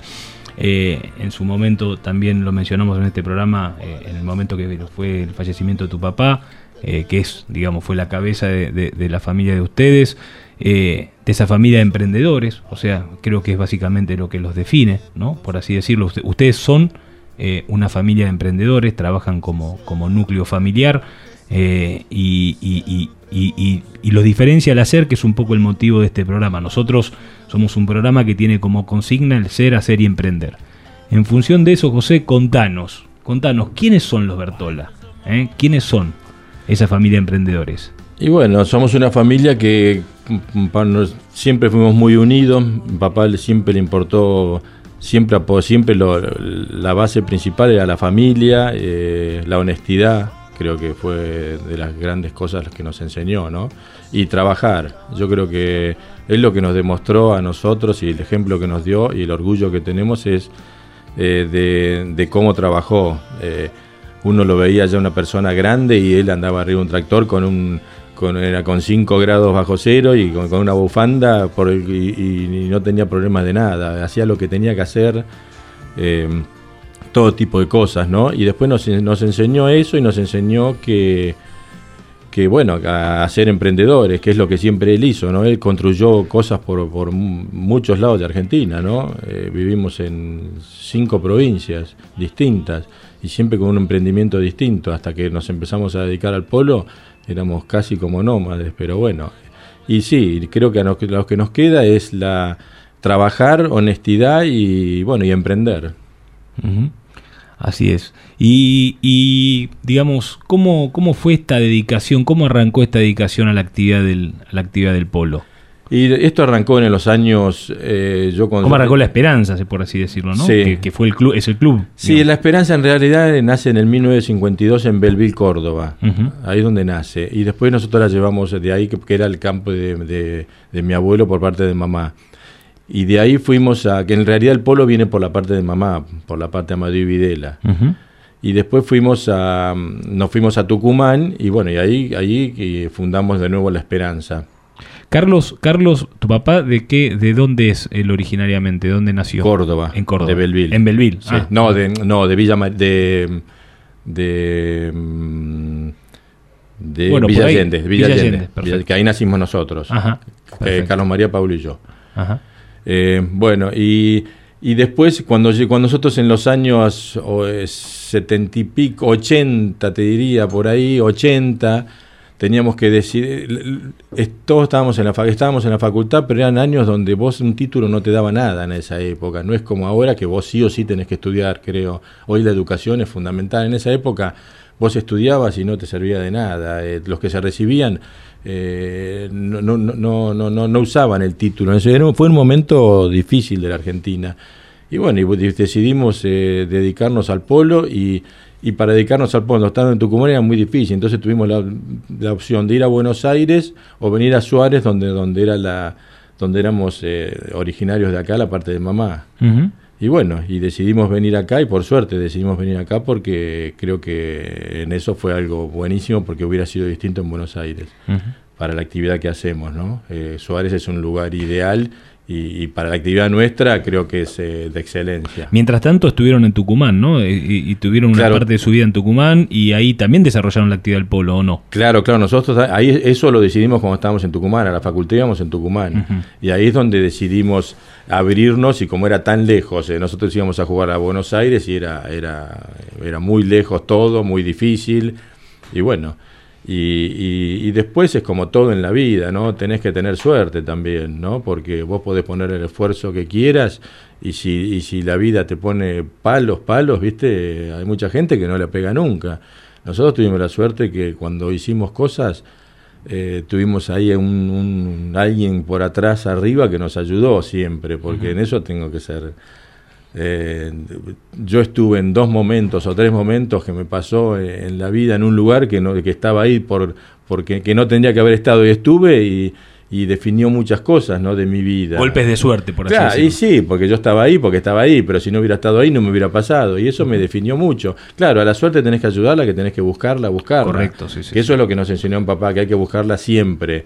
Yo me subía a todos los trenes que había, y bueno, y la mayoría de las veces no me anduvo. Y las veces, y después, y después la pegás. Es como el lema del vendedor, ¿viste? Tenés que golpear un montón de puertas y de La repente... perseverancia. La perseverancia sí, del sí, hacer. sí, pero bueno, pero tenés que tener suerte. ¿eh? Cuando el vos factor arrancás, suerte es súper importante. Cuando vos arrancás de abajo, viste, tenés que tener suerte que de, de estar en esos momentos y, y tenés que saber aprovechar esos momentos. Pero bueno, eh, tiene una cuota de suerte, ¿no? Es, es sacrificio, es todo lo que quiera, pero también tenés que tener eso, ¿no? que, que, que mucha gente pobre que te das cuenta que no lo tiene. ¿Eh? Y de ahí te- se vinieron aquí y siempre hubo, eh, hubo un paralelismo entre el desarrollo de, digamos, de la parte inmobiliaria y, la, y el polo. Fue siempre en ustedes un... Eso tiene que ver con lo que le gustaba hacer a tu papá, que era un constructor, que era un tipo que le gustaba mucho el tema de, de, de hacer cosas, o, o por qué? Sí, sí, mi papá en realidad... en- Ustedes tenían un... Lo, eh, lo mismo que hicieron acá en La Esperanza, es eh, lo, lo habían replicado ya en Tucumán, ¿cierto? Sí, mi papá, mi papá tenía una empresa constructora y, y él, él, por ahí, él se adelantó 20 años a, a la modernización, ¿no? Porque él hizo un country en Tucumán errándole por 20 años. Lo sacó antes. Lo sacó antes, sí. y, y bueno, cuando él en, en una mentalidad tan, tan tradicional en Tucumán fue muy difícil, porque él hizo un country bordeando todo lo que era el golf principal de Tucumán, y la gente, en, en vez de verlo como algo moderno, positivo, bueno, lo vio como que él vino a transgredir el lugar de, de- de- de que estaba a 20 kilómetros del centro y era como transgredir el lugar de... de- de- de- de- de- Qué de- locura, sí. Claro, que, que era de ellos, como, lo, lo- como que era como posesión de ellos en la cabeza de cada Sí, uno, y él compró todo lo que bordeaba, hizo un country espectacular y bueno, y le erró por 20 años porque... Visionario. Sí, ¿Mm? porque, porque el que hizo el negocio fue el que le compró todo el loteo, porque justo lo agarró la época de Martínez de Oz, y bueno, él tenía todo lo que se sacaba créditos ahí eran en dólares, después explotó todo y fue impagable la deuda y tuvo que vender para, para, para, para pagar, ¿no? Eh, está bueno mencionar estas cosas porque no todas son ganadas, ¿eh? porque ahora vamos a hablar de la, de la importancia de lo que ustedes hacen en, en- en Coronel Suárez con respecto al tema del polo, como tantos otros, pero ustedes tienen un perfil muy particular en, en cuanto a lo que hacen, o sea, ustedes son mucho más abiertos a, a- a- a, digamos, a intercambiar, interactuar con diferentes extranjeros que llaman, digamos, tienen su propio su propia competencia, su propio torneo, o sea, la verdad que tienen un, digamos, un perfil distinto, por así decirlo, a, digamos, al polo tradicional en Coronel Suárez, con una visión quizás eh, más vista desde la empresa. Y por eso que te elegimos eh, para, para, para, para poder charlar sobre esto. Eh, yendo al tema específico, eh, ¿qué, ¿cómo es el tema, cómo, cómo es esto de la economía del polo? ¿no? O sea, eh, Coronel Suárez identificado con el polo, Suárez, la marca Suárez y, la- y el polo son, son, son como son caminos que van paralelos, ¿no? Eh, eh, eh, es imposible pensar en Suárez sin pensar en el polo, sin pensar en tantos valores como Sergio Denis y tantos otros. Pero bueno, el polo, hoy estamos con el polo.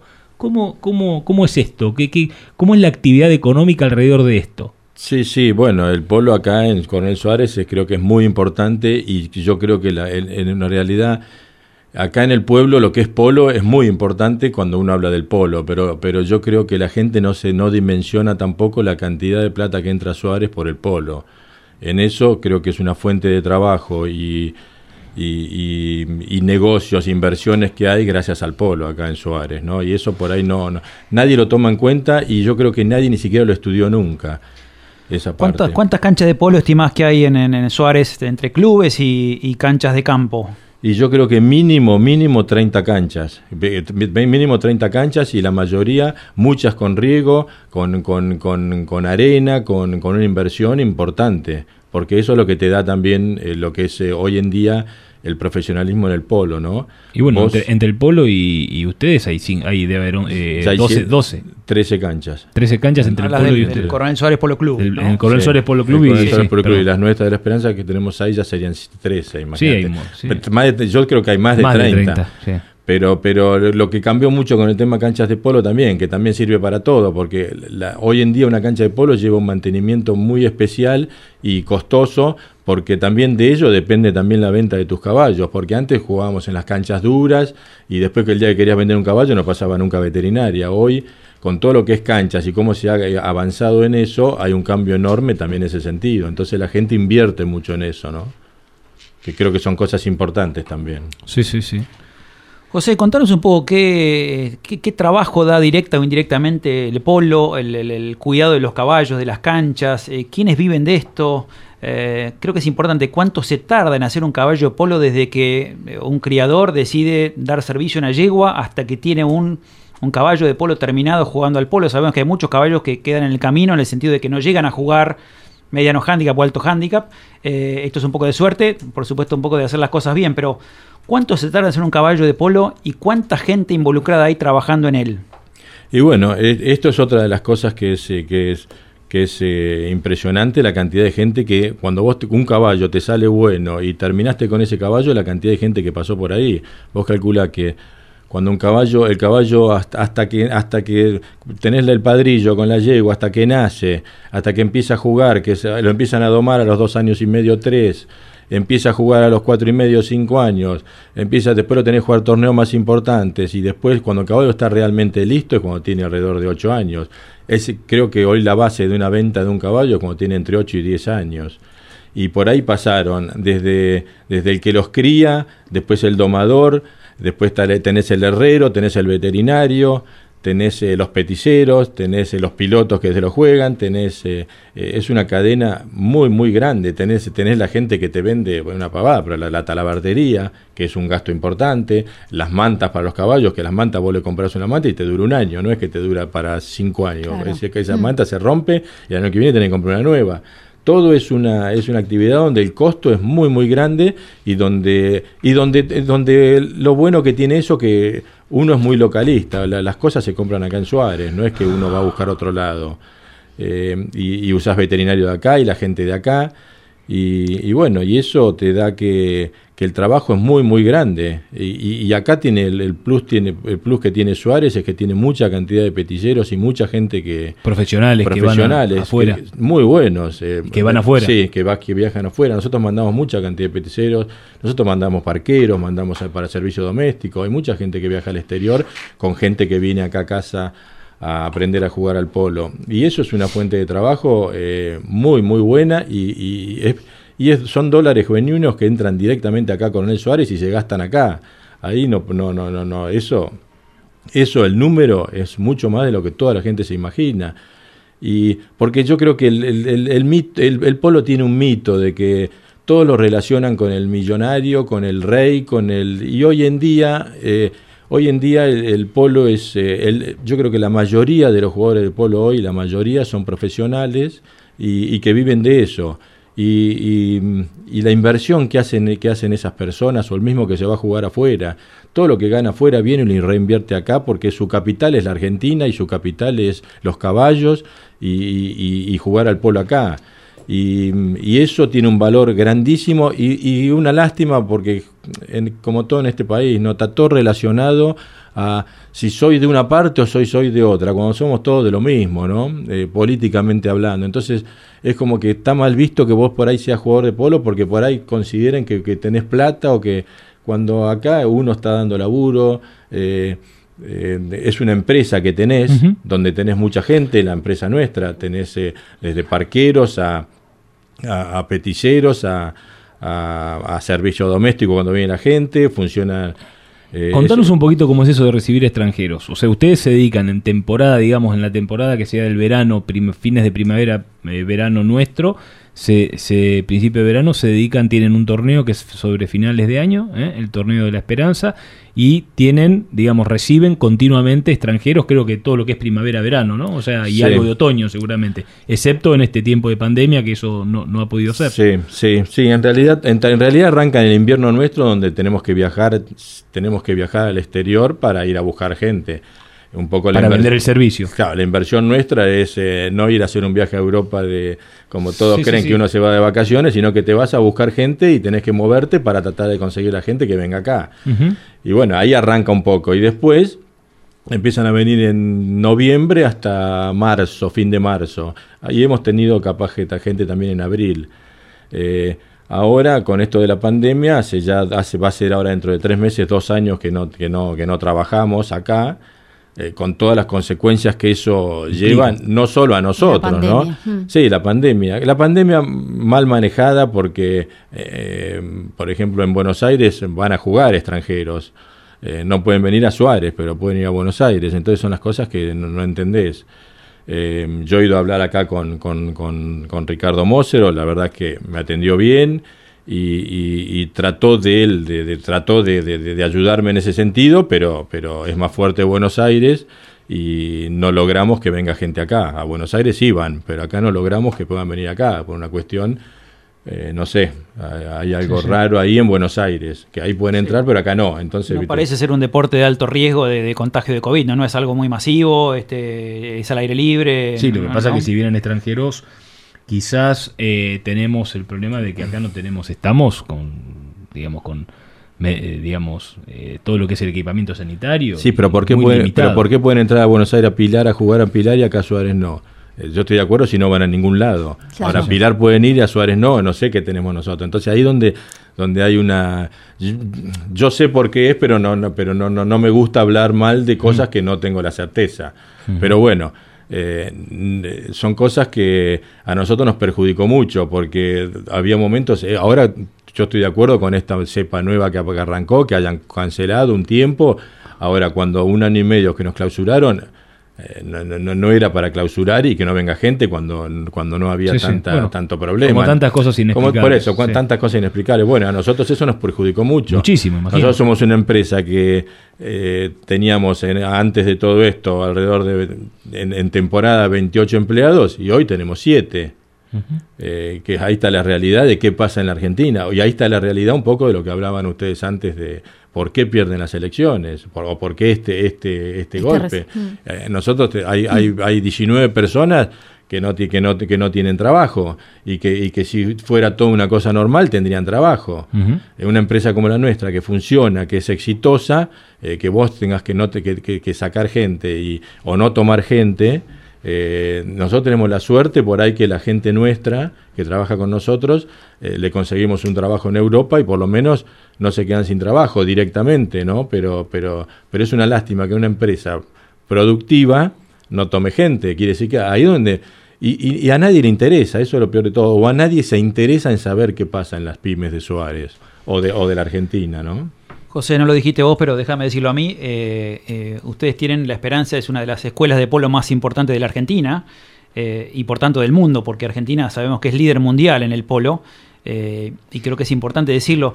Contanos de, dónde viene gente, de qué nacionalidades, de las nacionalidades más raras que han, que, han llegado acá. sé que traen mucha gente de muchos países muy diversos, ¿no? Sí, sí, de todos lados. Tenemos desde lo, más raro fue uno de Mongolia. Sí, me acuerdo, patente. El tipo era rarísimo, pero bueno, estuvo tres meses acá. muy divertido. Muy divertido y un loco, qué sé yo. Dormía hasta las 2 de la tarde y después jugaba al polo y después y se quedaba viendo televisión hasta las 5 de la mañana, qué sé yo. El tipo era rarísimo. Pero bueno, y después teníamos eh, también pakistaníes donde donde también eran son otras otras culturas, ¿no? Y, y raros, austríacos, eh, y bueno, después los países comunes, Estados Unidos, Inglaterra, España, Italia, Suiza, eh, Holanda, Brasil, eh, Uruguay, Chile, qué sé yo, Sudáfrica, no sé, muchos países. Eh, hemos y hemos y, nos, y, todo eso nos dio la, la posibilidad, gracias a Dios, de viajar por, por muchos países del mundo, ¿no?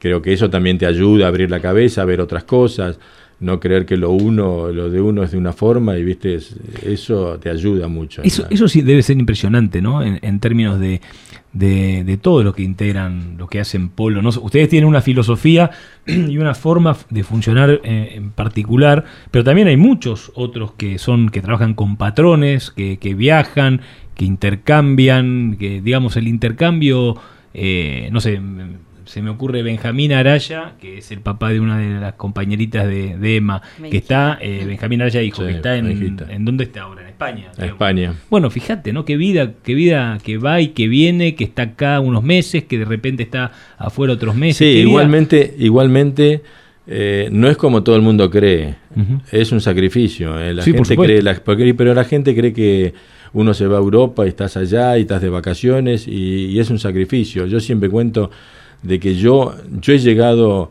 yo he llegado a cambiar los pasajes para volverme dos días antes y, pagando, porque estaba desesperado por venirme. He cambiado pasajes para venirme dos días antes. Entonces no es, eh, yo he contás los días. Hay veces que Sí, empezás, sí. los- te falta, vos sabés que terminaste de jugar y tenés un avión 15 días después, esos 15 días son, Son mortales. mortales, claro. Mortales, y todo el mundo te dice, estás en Europa, sí, pero es un laburo, y, y- y es un laburo y es un sacrificio. Estás en Europa en un contexto que no es el de vacaciones, es un contexto que es el de trabajo. Sí, sí, no, y tenés que tener muy en claro también, yo, yo, yo tuve en la época donde era distinto el polo, no profesional, donde, donde vos jugabas para un patrón y, y vos no arriesgabas nada económicamente y, y- y era toda una fantasía, vivías en, vivías en un hotel cinco estrellas, vivías en un lugares monstruosos y, vos pensabas, y, y era difícil no pensar que esa era tu vida, porque después llegabas acá y era otra la vida. Sí, sí. Pero bueno, hoy en día es distinto. Hoy en día los profesionales de polo cambió eso y el profesional tiene que hacer toda la inversión él y después tenés que conseguir el laburo. Entonces, eh, y si vos no conseguís laburo, estás, per- estás perdiendo plata cada día. Hoy hay un cambio muy grande en eso. Por eso ya no es lo mismo el profesionalismo en el polo que hace 20 años. Clarísimo. Eh, vamos al tema productivo, eh, porque este es un programa que está en relación al campo y hay mucha gente del campo que está escuchando este programa. Eh, ustedes hacen, hacen compra de caballos, pero vayamos al tema de la cría, que capaz que es lo más, y te- ustedes también la hacen, la Sí, cría. sí. Eh, ustedes tienen la yegua madre, le echan el padrillo, eh, obtienen un potrillo. Ese potrillo, hasta que lo, lo- digamos, dependiendo de la, de la cuida, hasta que logran que el potrillo no se manque, no se estropee en el campo, lo que fuese, hay seguramente un porcentaje, como llamamos en la cría ganadera, el porcentaje del coeficiente de logro, el porcentaje de logro, Sí. lo tienen ustedes de potrillo que llevan a doma, Sí, ¿correcto? sí, sí. ¿Tenés idea más o menos ese número? Hoy en día, más o menos, eh, hoy en día se clasifica mucho más, porque antes por ahí le da posibilidades a algunos potrillos que hoy no se la das. Eh, Hoy, hoy, es más- mucho, hoy es mucho selectivo. el costo, hoy es mucho el costo, no solo de todo lo que tenés, sino también de, vos tenés que producir pasto, eh, tenés que tener mucha cantidad de cosas. eh, Claro. Antes era mucho más extensivo todo. Hoy, eh, como la agricultura, te- te- vos tenés que efectivizar mucho más todo lo que tenés. Antes era, antes vos no te portaba poner en 100 hectáreas los caballos, ahora vos efectivizás todo lo que podés. Sí, sí, ¿no? sí, es eficiente. Sí, sí, porque hoy Pero en bueno, día, más hoy o en día ser eficiente te, que te cambia te- la ¿Qué, ecuación de tu qué números de caballos llegan a doma? De y ponele que vos ya, ya, ya descartás de ahí nomás de 10, descartás 3 seguro. Tres. Y, y, y después... ¿Estás algún- hablando de cuánto tiempo, en qué edad tiene ese, ese, potro- ese poto Y a lo- llegas a al año y medio, dos ya descartás. Y están en doma, van a doma. No, y a los dos años y medio ya poner que los mandes a Doma, tres años. ¿Cuánto te dura la doma? La dura, y bueno, yo, yo, yo tengo desde tipos que me doman en cuatro o cinco meses, que no es lo ideal, y tengo algo, y el bueno me dura un año, un año y pico me los tiene. O sea que Bueno, tenés un caballo de cuatro años y medio, cinco años, que lograste de la doma sin que sea jugador, o sea, solamente lo lograste sacar de doma. Sí, sí, sí. Y no, y, y- y lo que tiene eso es que, es que claro, y, des- y después, de, de- después de los que te entregan de Doma, te diría que la mitad, no sé si la mitad, pero el, el, el, sesen- el 40% No va. no va. Y, de- y los que te quedan, que te quedan, ponerle que te quedan cuatro, eh, que, si vos si clasificás bien, ¿no? Porque si vos dejás los seis que quieras o siete, eh, a la larga sabés que eso no te van a servir. Es- eso es lo que te da la experiencia. Vos si vos dejas cuatro, tenés chance de que te sirvan. Nosotros, lo- por ahí, lo positivo nuestro es que de esos cuatro que yo ya clasifico de 10, me sirven los cuatro. No sé si voy a vender los cuatro, pero me sirven los cuatro, porque de última el caballo que a mí me sirve también, que me produce mucho, es el caballo que me queda para la escuela. Un caballo que pueda jugar cualquier extranjero que viene, a mí me produce. Y, ese cap- y capaz que económicamente me da mucho más que un caballo que vendo. Claro. ¿no? Porque es fundamental, ese caballo que le gusta a todos y que todos quieren subirlo y que les gusta, te, rinde económicamente. Volvamos al punto. Eh, ya estamos en un 30% de caballos seleccionados para hacer los 40% de los, de los 10 caballos originales que, que- Sí. que logramos obtener como potrillos. Ya estamos en, el, en 4 que, lo- Lo que- lo que pasa lo- es que- los pusimos a jugar al polo. Lo que pasa es que tenemos que arrancar una base.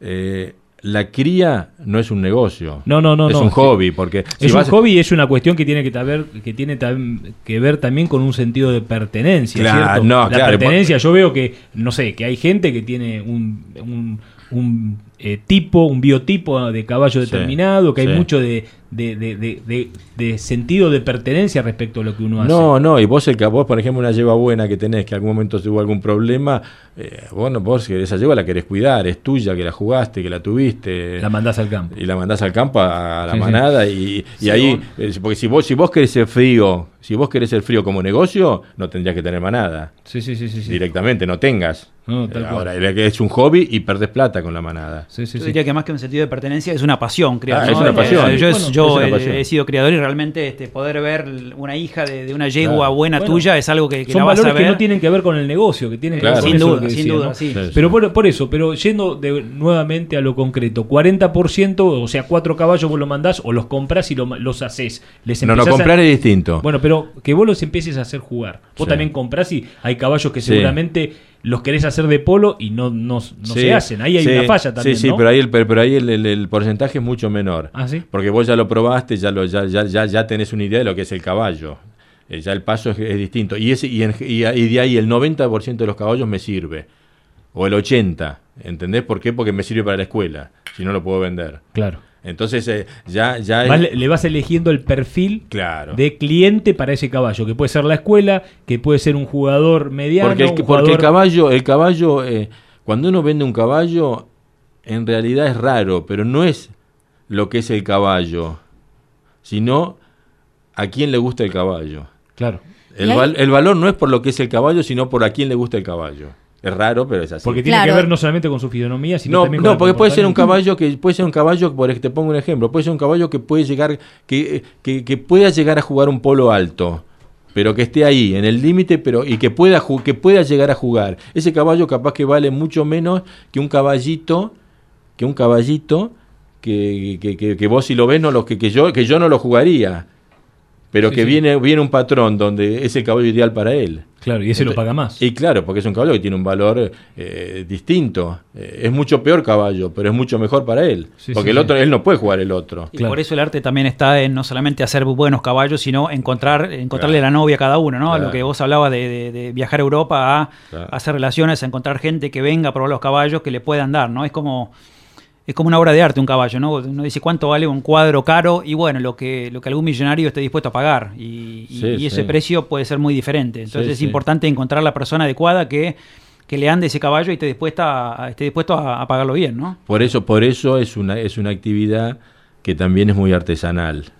Porque vos tenés que tener todo tipo de caballo, hacer, hacer, tenés que buscar la vuelta a los caballos, vos tenés que hacerlo para lo que vos pensás que puede servir. Y, y- no es que haces todos los trabajos con el mismo, lo, mismo con todos los caballos. Eh, eh, yo cuando tengo un caballo para un patrón, el trabajo es muy distinto. Yo no lo tengo que apurar, no lo tengo que. en cambio, cuando quiero un caballo para un jugador bueno, lo tengo que apurar, lo tengo que hacer rápido, lo tengo que hacer violento, lo tengo que hacer ágil. Y, y- y hay caballos que lo tenés que hacer al contrario, que no paren bien, algo ridículo si pensás en la lógica. Pero hay, hay, hay, hay, hay patrones que si el caballo para mucho, se quedan en el cogote. Entonces el caballo tienen que tirarle y que no pare, que, que, que, que vaya disminuyendo y no parando. Y son muchas cosas. Entonces es un, es un trabajo muy artesanal. Es un artesanal. Es, es muy artesanal. Y, y- y los, y la gente que tenemos en la Argentina que labura con nosotros son, son impresionantemente buenos en eso. Y muy artesanales.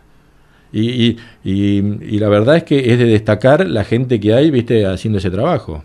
Porque son buenísimos. Es decir, que el precio es totalmente relativo, que el trabajo es totalmente, inclusive hasta a veces personalizado más allá de lo artesanal. Sí, sí, totalmente. Totalmente, y uno por ahí, eh, ahí tiene muchas etapas el caballo, ¿no? Desde el, de- desde el domador, después el petillero, después un piloto, y por ahí uno, es- uno es el que le va poniendo la impronta a dónde querés que llegue. Que ya tenés la experiencia pensando en que a quién se lo podés vender. ¿Y más o menos en qué etapa del caballo te das cuenta de eso? No, hay, hay caballos que te das cuenta en que ya en la doma te lo entregan de doma y vos decís, este va a ser un crack. Y hay caballos que, hay caballos, eh, que hay, hay, hay, hay, hay yeguas madres que vos tenés los hijos que por ahí, cuando ya, cuando, cuando tienen, que el, que el cambio grande lo hacen a los ocho años. O por ejemplo, los, los- los- los caballos machos te hacen el cambio, el cambio que, que, se, que se, se, se maduran mucho más grandes que una, que uno que la que se hembra.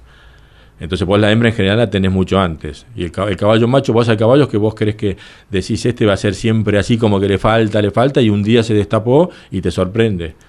El caballo lo que tenés que hacer... ¿La hembra es más precoz en la hechura? Sí, y lo que tiene el caballo es que es, es una cosa rara, ¿no? Pero vos, por ejemplo, un caballo lo jugás mucho y después vos lo largás al campo cuatro o cinco meses y es como el caballo madura solo eso en la cabeza y después cuando vos lo agarraste es algo totalmente distinto a lo que vos dejaste cuando lo largaste antes. En eso es impresionante el cambio que hace el caballo, cómo madura cuando, cuando, cuando lo, lo dejas libre y que se descansa, se, no tiene dolores, viene nuevo y es, eh, es la verdad que es, son cosas, es apasionante todo. José, cuando ustedes están en pleno encierre, que nosotros lo vemos con Mariano porque hemos compartido un montón de escenas y, vemos como vos y el, zorro Paula, al que le mandamos un, un abrazo y, y también algunos de los pilotos que ustedes tienen, eh, hacen las listas, esas listas. O sea, ¿cuántos caballos eh, manejan y cuántos, o sea, conocen los nombres de todos, absolutamente de todos. Cuando hacen la lista, contanos eso de que hacen la lista de los caballos. Sí, sí, bueno, para nosotros los caballos son como personas y hasta más leales que muchas personas, ¿no? Hay que ser sincero. para nosotros, no, es hasta eso mismo, ¿viste? Cuando vos escuchás a la, la protección de animales, ¿viste? Que te critican, a uno el caballo lo quiere y, yo me acuerdo de todos los caballos que tengo con el nombre perfecto, o sea, hasta tengo eh, datos concretos de cómo es cada uno. Y uno, uno el caballo uno lo, aprendió a quererlo. Ese, aparte es el capital, el capital de uno eh, que, te hace jugar bien, que, te, que vos mejorás gracias a él. ¿viste? Si no lo querés, si no lo cuidás, eh, ¿viste? serías... ¿Cuántos caballos montan por día en plena temporada, pleno? Y nosotros en plena temporada más o menos tenemos 250 caballos en training y se montan más o menos 140, eh, 150. Un poquito más de la mitad. Por día y, los otros se varían. Eh, que tuvimos que tuvimos que poner un caminador que es un aparato que los hace variar solos porque si no es imposible, ¿no? Con la mano de obra. Está bien. Muy bien, José. La verdad que muy, muy, muy interesante, ¿eh? muy, muy interesante la, la esta entrevista porque realmente nos habla de, una economía que es de nuestra, que es regional, que es de, esta zona eh, y no y, que digamos para muchos de los productores va a ser algo completamente novedoso, ¿no? Porque dicen pasarán por la por ahí por, por la esperanza y verán esa cantidad de caballos y sí, sí, pero no a qué se refiere todo esto. Pero no solo es la esperanza, acá hay, acá hay muchos, acá hay, acá hay muchos jugadores que se dedican a esto, mucha gente y la mano de obra de Suárez es muy grande. ¿eh? Y, y, y, si, si un relevamiento de la gente que viaja al exterior, de acá de la villa, al exterior es mucho más de lo que todos imaginan. Mm. Lo que pasa es que desgraciadamente eh, son cosas por ahí que no tienen marketing. Eh, ¿Viste? Porque no suma y. Porque no suma, pero no sé por qué.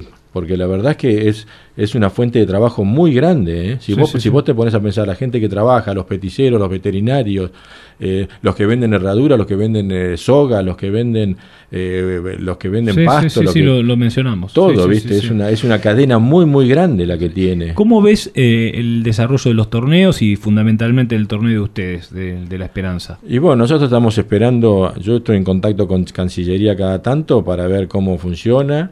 Eh, yo creo que yo creo que ya están dadas las condiciones para que haya una apertura. para haya una apertura con doble vacuna eso sí estoy de acuerdo no debería haber cuarentena eh, o sea que la gente que venga tenga doble vacuna. que tengan sí que sea obligatorio la doble vacuna.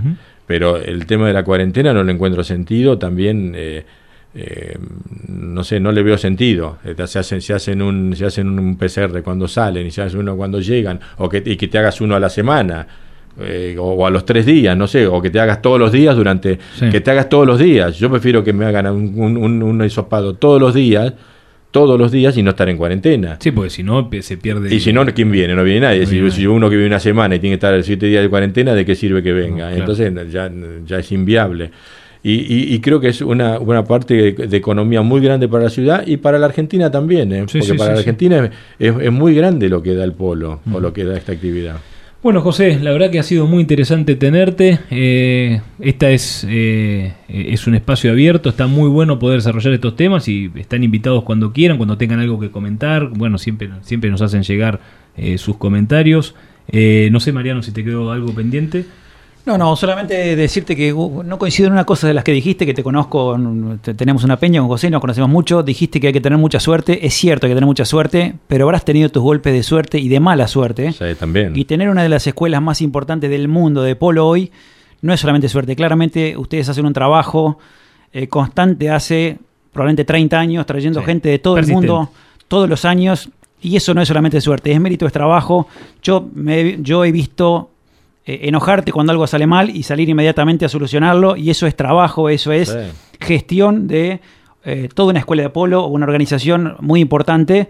Eh, y quiero remarcar eso, no es solamente suerte. Con suerte solo no vas muy lejos, menos 30 años después. Creo que han hecho, han hecho un trabajo muy bueno, desde, desde mi lado felicitarlos. Creo que no es nada fácil montar una estructura como han montado ustedes. y creo que es eso, más que suerte, es un trabajo constante, continuo y serio. Bueno, la verdad que muchas gracias. es así, es tal cual. y bueno, le de eso se trata, de hacer, ser y emprender, y eso es lo que nos vino a contar José Bertola, ¿eh? desde allí de la esperanza y de esa familia de emprendedores que hemos tratado de desarrollar un poco la historia. Bueno, vamos Iván nomás con, con la pausa.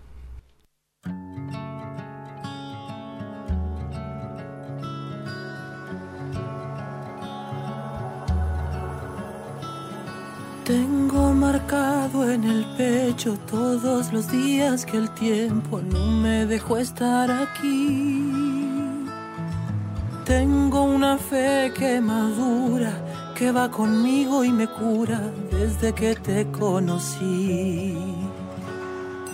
Tengo una huella perdida entre tu sombra y la mía que no me deja mentir. Soy una moneda en la fuente, tú mi deseo pendiente, mis ganas de revivir. Tengo una mañana constante y una acuarela esperando verte pintada de azul. Tengo tu amor y tu suerte y un caminito empinado. Tengo el mar del otro lado, tú eres mi norte y mi sur. Hoy voy a verte de nuevo, voy a envolverme en tu ropa, susurrame en tu silencio cuando me veas llegar. Hoy voy a verte de nuevo, voy a alegrar tu tristeza, vamos a hacer una fiesta para que este amor crezca más.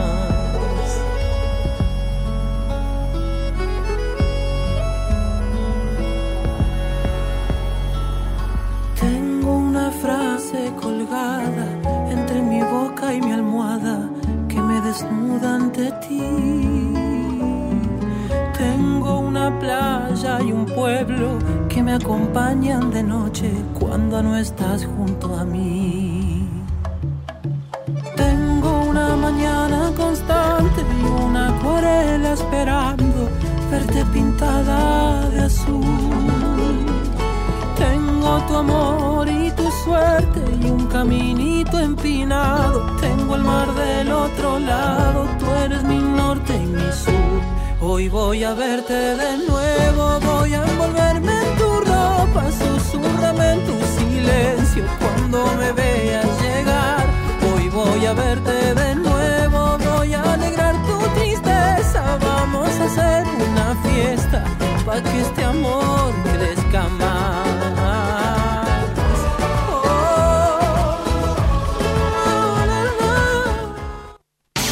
Estás escuchando LU36 AM1440, tu radio AM.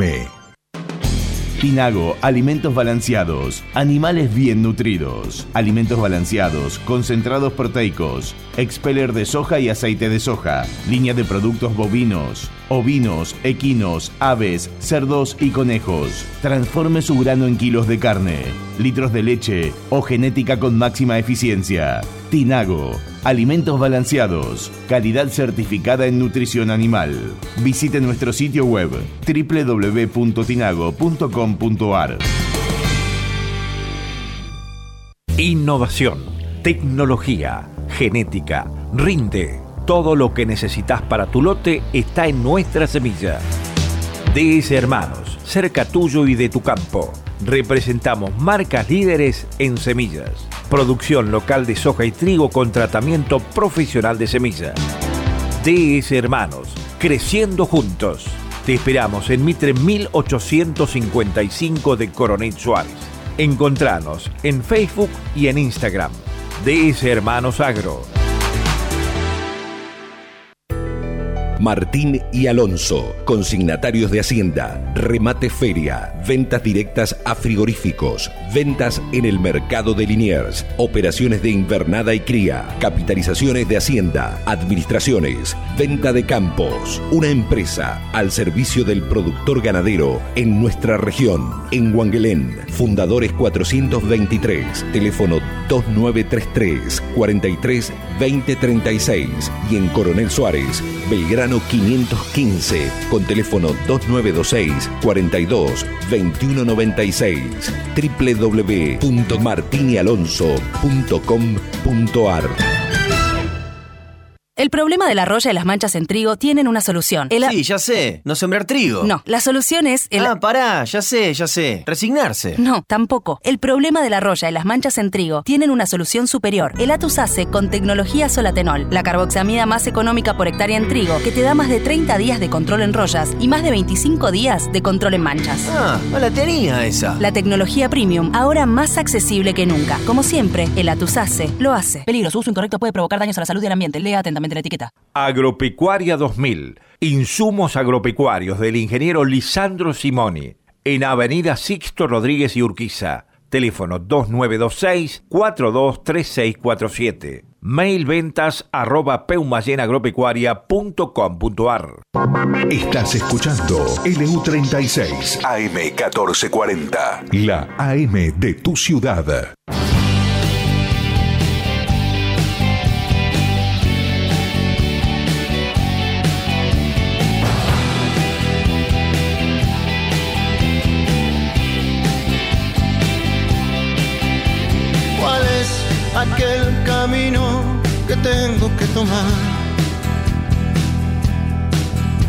Si solo hay un destino al que puedo llegar.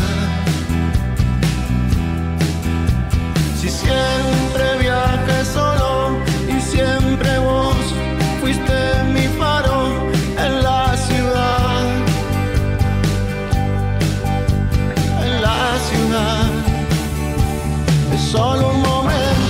bueno, muy bien, Lola. ¿Cuál es, eh, qué es lo que se llevó José recién? mencionémoslo porque nos olvidamos de, decírselo en persona.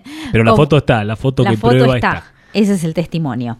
Eh, bueno, le entregamos un vino de la vinoteca Joaquín Alberdi, que como siempre les agradecemos, ¿sí? ya que todos los vinos que entregamos en Valor Campo son de la vinoteca. Y también los invitamos a asociarse al Club del Vino, que pueden hacerlo llamando al 2926 49 70 74 o pasando por la Vinoteca en Avenida Alcina 332. Buenísimo. Bueno, muy bien, ya estamos en contacto entonces con Mauro Mosero. Mauro Mosero es el presidente del bloque eh, de concejales del Frente de Todos, el jefe de bloque de concejales de Frente de Todos. Es así, Mauro, ¿no? Buen día, Martín, así es. ¿Cómo te va, Mauro? ¿Cómo estás vos? Bien, bien, todo bien acá laburando. Bueno, muy bien. Mauro, la verdad es que nada, eh, como digamos, eh, digamos perteneces a, digamos al espacio que hoy está gobernando nuestro municipio eh, y, básicamente nos propusimos desde, desde, desde este espacio radial eh, hablar con ustedes específicamente, después la semana que viene lo haremos con, lo, con, con, las, con las otras fuerzas que han tenido otro desempeño, pero básicamente cómo tomaron, eh, en, qué sentido y cómo tomaron eh, el resultado electoral del domingo, qué están viendo, qué análisis hacen, darles, darles también la posibilidad de que ustedes puedan expresar su sentir acá, ¿no? Sí, por supuesto, la verdad que nosotros estamos, primero como primera medida, la verdad muy contentos por la participación que hubo, por porque se escuchaba por ahí que, en un contexto complicado como el que veníamos y con la pandemia, por ahí que iba a ir poca gente a votar, por ahí no fue la cantidad que hubo en otros que en otros años, pero más de lo que esperaba la media, así que creo que a los argentinos nos gusta mucho votar, ejercer el derecho y eso fue positivo. Seguramente en noviembre, con una situación mejor aún, eh, va a ser mucha más gente la que va a ir a votar, también por eso que, tenemos que, hacer un trabajo ahí también y de intentar escuchar lo que nos dijeron las urnas. Eh, hay como un empate técnico entre las dos fuerzas mayoritarias, pero ganó Juntos por el Cambio eh, en la general. Y después nosotros, en, en, nuestra situación de la interna, que también era era un poco rara para, para, para el contexto que vivimos, también escuchar que, que seguramente hay muchas demandas que no supimos contener, que hubo un contexto eh, de pandemia que sabíamos que, al tomar medidas antipáticas que, servían para el cuidado y para que se muera menos gente, pero eran ultra antipáticas para, el común de la sociedad, sabíamos que podía llegar a tener un costo y seguramente otras cosas que no pudimos cumplir. Me parece que, que eso habla de, bueno, que tenemos todo para mejorar de acá en adelante. Lo que la verdad que con la llegada de la pandemia siempre fuimos diciendo que el nuestro es un proyecto de, de cuatro años. Seguramente ahora se va a empezar a, a ver eh, en mayor medida todas las obras que se fueron gestionando, que fueron muchas. Y, y bueno, escuchar, caminar y, y, y mejorar lo que haya para mejorar. Mauro, y contanos un poquito, eh, está clarísimo, eh, está clarísimo que sobre todo eh, la gente sufrió, digamos, las medidas duras eh, respecto de cuando estuvimos en el pico eh, son, fueron importantes y, y, y las, las, tuvimos que discutir específicamente por una cuestión de la crisis que vivíamos en el hospital. Quizás lo que menos se entendió un poco fue lo que tuvo que ver con el comportamiento que tuvo todo el país y fundamentalmente la provincia de Buenos Aires y el interior de la provincia de Buenos Aires eh, viendo un poco esto de que estuvimos encerrados hasta, hasta, hasta septiembre, octubre, sin tener, hasta septiembre, sin tener un caso de COVID en Suárez, ¿no? Medio como que había una, por así decirlo, una diferencia entre lo que, lo que era nuestra realidad local respecto de lo que era la realidad de, de los centros urbanos donde el transporte público era el mayor difusor de, de esta enfermedad, ¿no? Sí, sobre todo Martín fue el primer mes y medio, dos meses para mí que estuvimos eh, más fuerte. De hecho, en, el, en agosto del año pasado vino acá el Diario la Nación, C5N, porque era como, aún dentro del encierro se vivía de otra manera, porque lo, lo que primero intentamos abrir eh, fueron los comercios, ¿no es cierto? Porque sabíamos de la necesidad económica que hay y, y que había en ese momento que, que, que hasta incluso estábamos peor. Yo creo que, que, que, siempre resulta antipático. Si uno ve también, no hay que creerse siempre, a mí me gusta mirarlo de un modo humilde y tampoco hay que creerse una excepcionalidad porque uno ve por ahí en Estados en diferentes lugares también que han perdido los oficialismos en general, sí, sí, sí. Estados Unidos, en Chile, por ejemplo, Chile tomó medidas muy parecidas a las nuestras y también perdieron, perdieron en Brasil, perdieron en Estados Unidos, perdió en España el oficialismo. O sea, me parece que no hay que creerse excepcionales a lo que pasa en el mundo. Eh, mucha gente, yo la, la, entiendo y la comprendo porque eh, más allá de nombrar esenciales o no, para cada uno es esencial lo que hace Correcto. cada uno para, para llevarse a la boca, ¿no? Comida. Entonces, eh, en, en ese contexto se tomaron medidas para cuidar a la población y entendemos que son antipáticas. De hecho, yo lo me cansaba de repetirlo y sabía que iba a tener un costo electoral. Quizá después, eh, más allá de eso, eh, hay otras cosas que se pueden ir mejorando y me parece que esto para nosotros es una cachetada a tiempo para poder mejorar, eh, quizá eh, no en cuanto a la cantidad de obras que se consiguieron, que me parece que son buenas, y, y, eso tiene mucho que ver la ayuda del gobierno nacional y provincial, porque si no, no se podrían haber conseguido, pero sí creo que hay mucho para mejorar en las formas, eh, hay mucho para mejorar en, en la escucha, en, en, los temas diarios, que, que muchas veces eh, nos confundimos y hay que y hay que saber verlo y saber, por ejemplo, acá y muchas veces también pagamos los costos, vos, estás, vos haces un programa de campo, nosotros no sé si, si te, tuviste la posibilidad de escucharnos, pero pero yo estoy muy en contra, por ejemplo, de las medidas que se toman a veces eh, eh, puntuales que, que no sirven eh, en las localidades que no son grandes centros urbanos y sobre todo en el interior del país, por ejemplo, como fue lo de Cepa la carne, que creo que claramente no sirvió. Pero más allá de eso, creo que hay una búsqueda eh, en todo lo que es producción nacional y industria nacional como para poder reflotarla y me parece que es ahí donde nos tenemos que centrar nosotros y dejarnos de discutir por ahí cosas estériles a veces y meternos más de fondo en lo que es industria. Si vos re reducís las exportaciones, tenés menos dólares para después importar maquinaria para que funcione la industria local. Entonces, eh, no atarnos los pies así con algunas cosas, mejorar un poquito y esperando que, que se reactive todo a, tener casi una vida normal, que no haya nuevos rebrotes y yo creo que también eso eh, va a traer una economía un poco mejor para todo el mundo y, y más puesto de trabajo. Mauro, ¿cómo estás? Mariano Molinari te saluda. ¿Qué tal, Mariano? Un gusto. Bien, bien.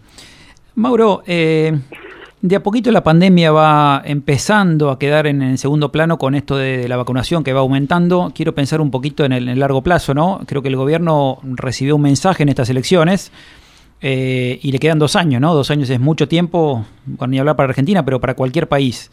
Quedan dos años de gestión. Vos hablaste de, eh, de, de demandas que tal vez no supieron contener.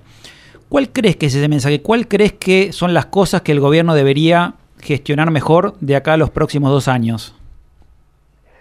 Sí, lo que pasa es que, a ver, Mariano, yo creo que hay un montón de cosas como para mejorar, pero yo soy un simple concejal de una ciudad de 45.000 habitantes, o sea, ¿qué le puedo decir yo?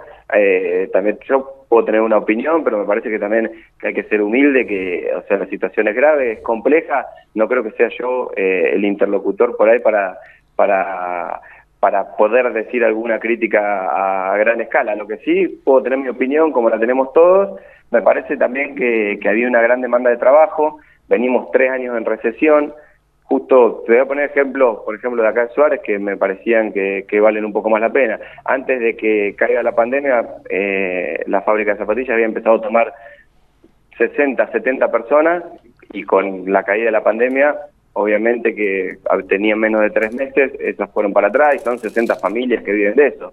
Y creo que reactivar la industria local es un tema. A mí yo me vuelvo loco con la dicotomía campo-industria porque no es tal. O sea, nosotros tenemos que buscar un... Me parece a mí que la, la clave de todo es buscar un equilibrio entre el campo y la industria para que nos sirva a todos y que pueda crecer con fuentes de trabajo. La fuente de trabajo principalmente son eh, industrializando el campo o en industrias textiles acá en nuestra ciudad y tenemos que apuntar a eso de acá, no solamente dos años, para mí de, acá toda la vida, pero, pero me parece que hacer foco ahí, eh, los créditos productivos me parece que, que, se están moviendo, quizás faltaría un poco apuntalar más la industria en las ciudades chicas del interior, que es lo que hace que mucha gente se quede arraigada, porque eh, muchos, eh, también con eso puedes lograr que venga mejor calidad educativa, mejor calidad sanitaria, porque hace que más gente se quede en sus pueblos y no tenga que emigrar a otro lugar por estudiar, por laburo, y, creo que esa es la forma de,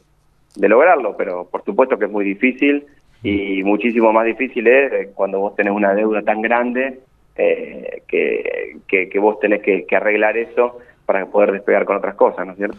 Correcto. Yendo al tema eleccionario, eh, específicamente en la interna, en la interna que ustedes tuvieron, que fue una interna, digamos, si bien muy pareja, eh, terminaron con 200 votos de diferencia de 10 respecto a ustedes más o menos, ¿no? Eh, en esa interna, el tema de la lista corta de Flavio Díez llevó a, digamos, el, vos sabés el porcentaje, porque no, no se menciona tanto en los medios, vos sabés el porcentaje que sacó en diputados y senadores el Frente de Todos a nivel local. Sí, más o menos la cantidad de votos que, metimos nosotros. Claro, y, y, y, los votantes Flavio Díez lo hicieron, lo hicieron solo con otras boletas. ¿Qué dato tenés al respecto? No, la verdad que se, puede ser que muchas fueran con boletas cortas, muchas fueran con boletas del frente y muchas fueran con boletas de Cambiemos. Eh, la verdad que igualmente eh, lo que hay que leer ahí es eh, una disconformidad por ahí hacia nosotros en algún punto, entonces me parece que a partir de, de ahí leerlo positivamente, tanto Flavio Díez como su lista ahora seguramente... ¿Se integran a la de ustedes? Sí, claro. No, nosotros nos integramos a la de ellos. Claro, ustedes se correcto. entonces, ahora seguramente el panorama de acá en noviembre es diferente porque vamos a competir eh, todos bajo la misma lista y yo creo que eso puede fortalecer y, me parece que puede, puede llegar a sumar eh, más votos en nuestra lista. Eh, pero bueno, no sé, la verdad que eso son todas cosas que después se tienen que ver. Por eso voy que más allá de esta elección o no, me parece que nosotros tenemos que centrarnos en, en, el plan que tenemos de cuatro años. Hay algunas obras también que, que están anunciadas y que todavía no están, que están ejecutándose y lamentablemente eh, las ansiedades que exacerbadas por la pandemia obviamente, pero las, las ansiedades, las redes sociales, el día a día que vivimos hoy muchas veces no es eh, lo que se vive en un estado, ¿no? Que vos, por ejemplo, eh, sabemos que, que, se van a terminar las cloacas de Villa Belgrano, pero por ahí faltan seis meses para eso, ¿no? Entonces, eso es una medida que ayuda a, sanitariamente, a la calidad de vida. Sabemos que vamos a mejorar cinco plazas de la ciudad que hace creo que 30 años, desde que soy chiquito, las plazas de acá en Coronel Suárez están todas iguales. Y, vamos a mejorar cinco plazas, pero todavía no se ve, lleva un tramiterío, lleva eh, tiempo el Estado y lleva, o la obra pública lleva un tiempo grande, entonces eso no se va a ver en el corto plazo. Por eso me parece que siempre centrarnos en, el, en nuestros cuatro años de mandato y poder llegar al 2023 diciéndole a nuestros vecinos, mira, en estos años hicimos esta cantidad de obra para, para intentar mejorar la vida de, nuestra ciudad y a partir de eso, eh, nada, eh, ir poder también intercambiando ahora algunas cuestiones y mejorando. Sí, y no olvidarse de la economía y de las regulaciones y de la defensa del trabajo y la defensa de los valores del trabajo, ¿eh? de la defensa de del valor de la economía regional, eh, buscar también eh, acompañar un poco a, a, los que, digamos, son los que generan los recursos para que se puedan hacer esas obras, ¿no? Sí, eh, porque la obra la obra termina siendo algo que los recursos los, generamos entre todos, no creo que sea eh, una, digamos, de hecho acá el, impuesto más alto de todos es el IVA que lo pagamos todas las personas, desde el más pobre hasta el más rico, es un sistema regresivo el que tenemos en general para, para muchas escalas impositivas del mundo. Eh, lo que sí creo es que eh, en cuanto a la economía regional, eh, es importantísimo, es importantísimo para el arraigo. Yo en mi caso particular, por ejemplo, presenté un, un proyecto para el tema de, la, de, ley de góndolas al estilo menor, que sería un frente de góndola acá, que estamos viendo a ver si lo podemos hacer, que, sería para que en las cooperativas y en los supermercados en general aportar cartelería del Estado y, e identificar los productos hechos en nuestra ciudad, que eso obviamente que le puede llegar a, servir al comerciante local también. Eh, yo creo, Martín, que eso viene de, de grandes políticas nacionales, ¿no?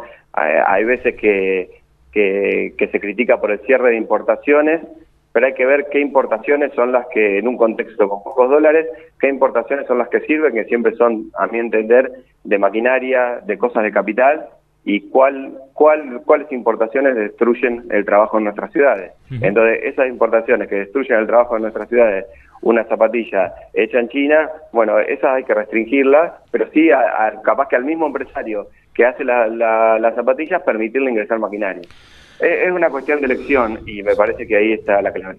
Buenísimo, la verdad que bueno, arrancamos con, con, este espacio, ¿eh? ustedes son los primeros ¿eh? y bueno, eh, me, me, digamos, déjame decirte que está muy bueno la templanza con la que, que se han tomado este, esta, este resultado, está muy bueno decírtelo Mauro también. No, te agradezco y yo creo que, o sea, que nosotros estamos para escuchar a la gente, no estamos para creerse más que nadie ni, ni nada, entonces me parece que la gente habló, nos encanta la democracia cuando ganamos y cuando perdemos, eh, así que me parece que la tarea ahora está en poder eh, llegar de otra forma al vecino y de mejor forma. Bueno, muy bien, Mauro, muchas gracias, ¿eh? Un abrazo para todos. Quiero guardarte en mi mente así con tus ojitos al sonreír. Como una foto en mi corazón la llevaré impresa en mi sangre y en mis años. Si eres todo lo que yo elegí, tu alma, tu boca y cada latir en esta vida llena de ti, solo de ti, cubriendo los rincones más ocultos. Si contigo el infinito mar se evapora y vuelve en cada hora, llenando cada aurora de luz y de amor.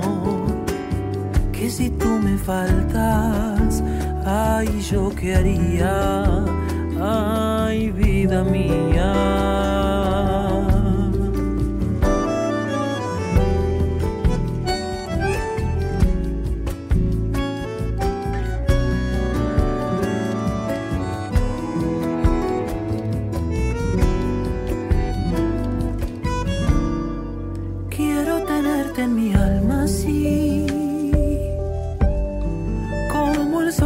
del mes de abril. Como gigante esta ilusión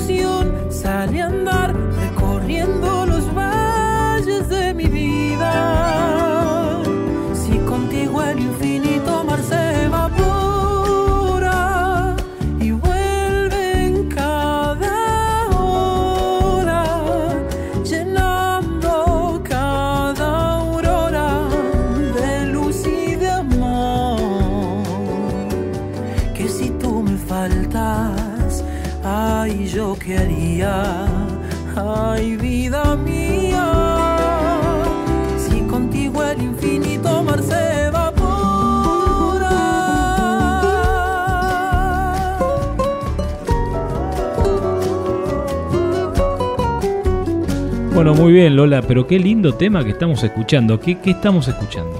Hoy estamos escuchando a Nahuel Penisi. Eh, este tema se llama Vida Mía. No sé si recuerdan de la voz, el, el coach no vidente, ese es Nahuel. Él es ciego de nacimiento y para él eh, ser vidente es un sentido más, ¿sí? No uno menos. Esa introspección es la que le permite a él disfrutar de la música y crear música. Eh, un, un dato de color, él ya a los cuatro años comenzó a tocar instrumentos, teclado, bajo y guitarra, ¿sí? Muy bien. Bueno, bárbaro. Mariano, ¿alguna consideración final? Sí, antes que nada, de déjame mandar un, sa- un saludo y un agradecimiento. La semana pasada habíamos pedido alguna ayuda económica para Mario Traboni, que se acuerdan que tenía que ir a Buenos Aires. Bueno, eh, me comentó Susana, su mujer, a través de una amiga, eh, que mucha gente ha donado, mucha gente. Repetimos, el, eh, voy a repetir el, el CBU alias, que en vez de los 22 números del CBU se pueden poner estas palabras. Si alguien quiere seguir donando, era genia con G, genia.prisa.lonja, ¿sí? genia con G, punto prisa con S, punto lonja, L-O-N-J-A. Pueden seguir donando porque Mario va a necesitar un tratamiento largo y va a seguir necesitando ayuda económica. Y bueno, de parte de Susana y Mario, un agradecimiento a todos los que hicieron algún aporte. ¿eh? Estaban muy contentos. Bueno, Qué buenísimo. bueno. Le mandamos también un saludo a Carlitos Di Lorenzi que nos estuvo escuchando, a Cristian Ibarra que nos estuvo escuchando eh, y a tanta otra gente. Muy linda la nota con José, ¿eh? Muy linda la nota con José. Sí, muy interesante. Bueno, por ahí José no le gusta hablar bien de él, pero bueno, como dije, creo que no es cuestión de suerte. Eh, tiene una de las escuelas de polo más importantes del mundo. Eh, son 40 años de trabajo desde el padre que se subía arriba de un tractor muchos días, este, llueva o haga frío. Eh, y ellos mismos que han, viajado por el mundo, incluso un mérito que creo que tienen, eh, sin ser eh, jugadores de polo de elite, no llegaron a 9 o 10 de handicap, que a veces es más fácil, porque cuando uno tiene esa habilidad a, lo Messi, eh, cualquiera puede facturar. Eh, eh, sin ser jugadores de elite, han logrado tener una escuela de polo de las más importantes del mundo, eh, a fuerza de sacrificio, de trabajo, de las cosas bien hechas. Muy bien. Lola. No, simplemente agradecer a todas las personas que nos están escuchando y bueno, nada, aquí estamos con un nuevo programa más en nuestro haber. ¿Puedo pasar un avisito? Lo dejo.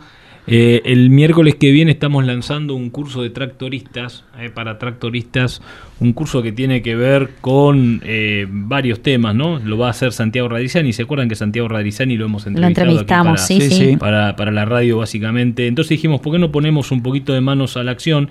Y a veces uno hace tantas actividades que tienen que ver con... Ustedes saben que yo, además de ser eh, pseudo periodista, tengo mi principal actividad que es la de. Soy concesionario de maquinaria agrícola en Treboragro. Y, y ahí eh, nos propusimos, en vez de, digamos, hacer visibilización de nuestra, por medios o en publicidades, etcétera, hacer eh, lo que se llama un, un acto de, de con respecto a, las personas con las que trabajamos, que son los tractoristas. Entonces estamos armando un curso de capacitación para tractoristas que se va a dictar en las instalaciones de Treboragro el día miércoles, donde vamos a subvencionar desde Treboragro una gran parte del precio, de- de- del valor.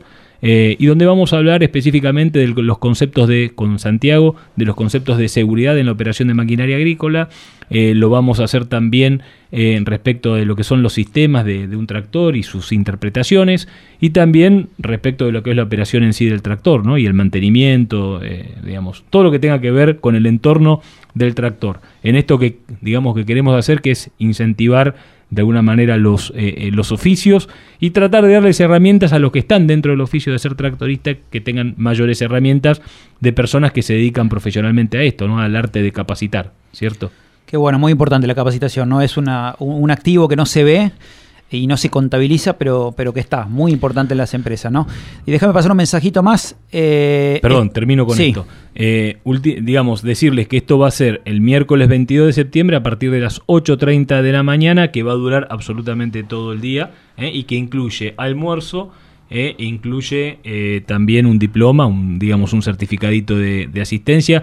Así que los que se contactan conmigo o con el número de teléfono de acá del WhatsApp del programa, los que, que es lo mismo, los que, los que quieran eh, y estén interesados porque todavía hay cupos. Y denle, denle, las personas, los, em, los, los productores, háganle un mimo a, sus empleados ¿eh? y capacítenlos. Repito el número por las dudas, 2923 57 49 59. Luego paso a facturarle a Treboragro por el aviso este que... Muy bien, ¿Eh? facture nomás. Ahora sí, Qué bravo hasta Lola. ¿eh? Fueron cuatro o cinco segunditos, Lola, no fue tanto. No, yo, yo no conté más que eso.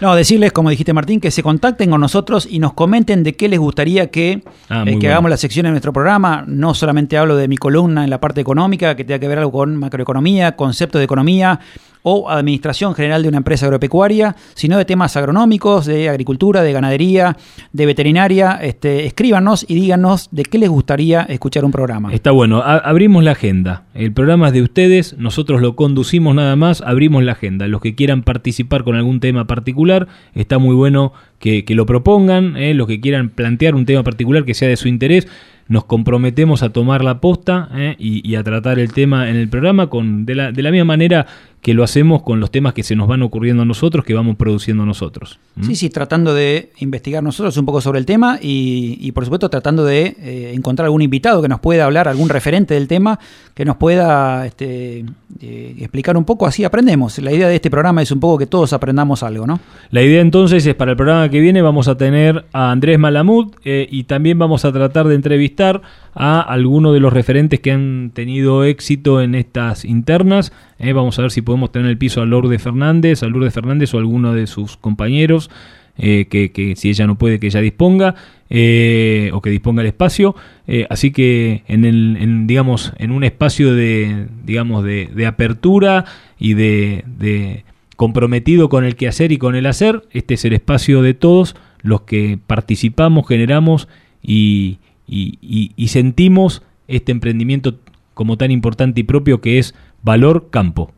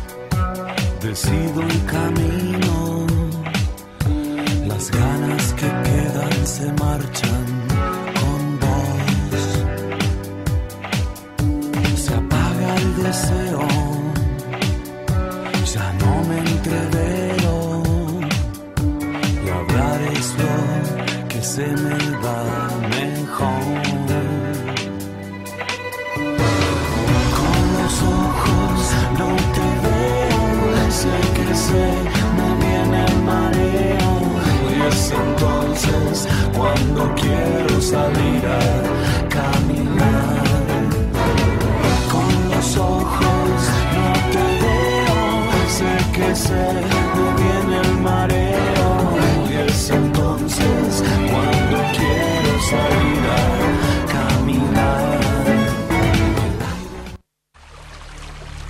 agua es indispensable para la vida. Para maximizar el rendimiento de nuestros cultivos, es necesario cubrir los requerimientos hídricos en todas sus etapas de desarrollo. Regar Suárez brinda asesoramiento, diseño y desarrollo de proyectos integrales por medio de pivotes centrales, con el objetivo de lograr la mayor eficiencia posible. Para más información, diríjase a nuestra oficina ubicada en Brown 1404, al teléfono 2926 492537 o en nuestra página web web regarsuárez.com. Regar Suárez, cada gota cuenta. Che, qué buen sembrado tenés. Y ahora tengo una monumental. Anduve mucho, pero me quedé con esta por fortaleza, diseño, practicidad, además es de Achili Di Batista. Los de los carpidores, ¿te acordás? Ahí tratás directamente con los dueños, ¿eh? Ah, te hacen sentir como en tu casa. Monumental es Achili Di Batista. Armstrong. Representante en Coronel Suárez y la región, Trevor Agro, maquinaria agrícola. Somos Cuatro Huellas, calidad, servicio y experiencia, con sus tres puntos de venta, en Coronel Suárez, La Valle y La Madrid, Avenida San Martín y ahora Avenida Altos Balcarce. Carnicería Cuatro Huellas, donde hay siempre de todo. Y además, Cuatro Huellas Express, el pedido en su casa. Carnicería Cuatro Huellas. Atención con los supermartes. Ofertas insuperables. Los Sauces, Sociedad de Hecho Contratistas Rurales, de Federico y Matías Fur. Siembra, roturación y cosecha. Ahora incorpora una rastra acondicionadora de suelos. Un servicio de calidad con la más avanzada tecnología. Teléfonos 02926 1545 0071 y 1545 0078. La Barraca de Coronel Suárez, Sociedad Anónima, venta de insumos agropecuarios, consignatarios de Hacienda, negocios particulares y mercado de Liniers, compra y venta de cereales directo a puerto, veterinaria de grandes animales, productos destacados, pre-campaña de semillas de pasturas Barenbrook Palaversich, pre-campaña de semillas de sorgo forrajeros, inoculantes más cura semillas para soja Palaversich. Consulte por precios y financiación en pesos a cosecha gruesa. 2022. La Valle 680 Coronel Suárez. Teléfonos 2926-421-026, 2926-547393, 2926-402765. Email labarracasa arroba labarracasa.com. En Coronel Suárez, Trevor Agro, maquinaria agrícola vial, asesoramiento técnico, dimensionamiento de equipos, servicios y repuestos. Consúltenos. Estamos en Ruta 85, al lado de la GNC. Trevor Agro. Compromiso con el cliente. Imagina poder encontrar tu máquina ideal, asesoría personalizada y un aliado confiable para llevar tu campo al máximo nivel. Esto es posible con Distribuidora Z. Contactanos al 2926-518336 o al mail claudio. También podés visitar nuestra página web www.distribuidoraz.com.ar y navegar nuestro amplio stock de nuevos y usados con las mejores ofertas del mercado. Somos concesionario oficial de las marcas más reconocidas y valoradas de la industria, entre ellas Pauli, Metalfor, Basali, Don Roque y Erca. Contactanos al 2926-518336 o al mail claudio arroba distribuidoraz.com.ar. Somos Distribuidora Z, el aliado que tu campo necesita.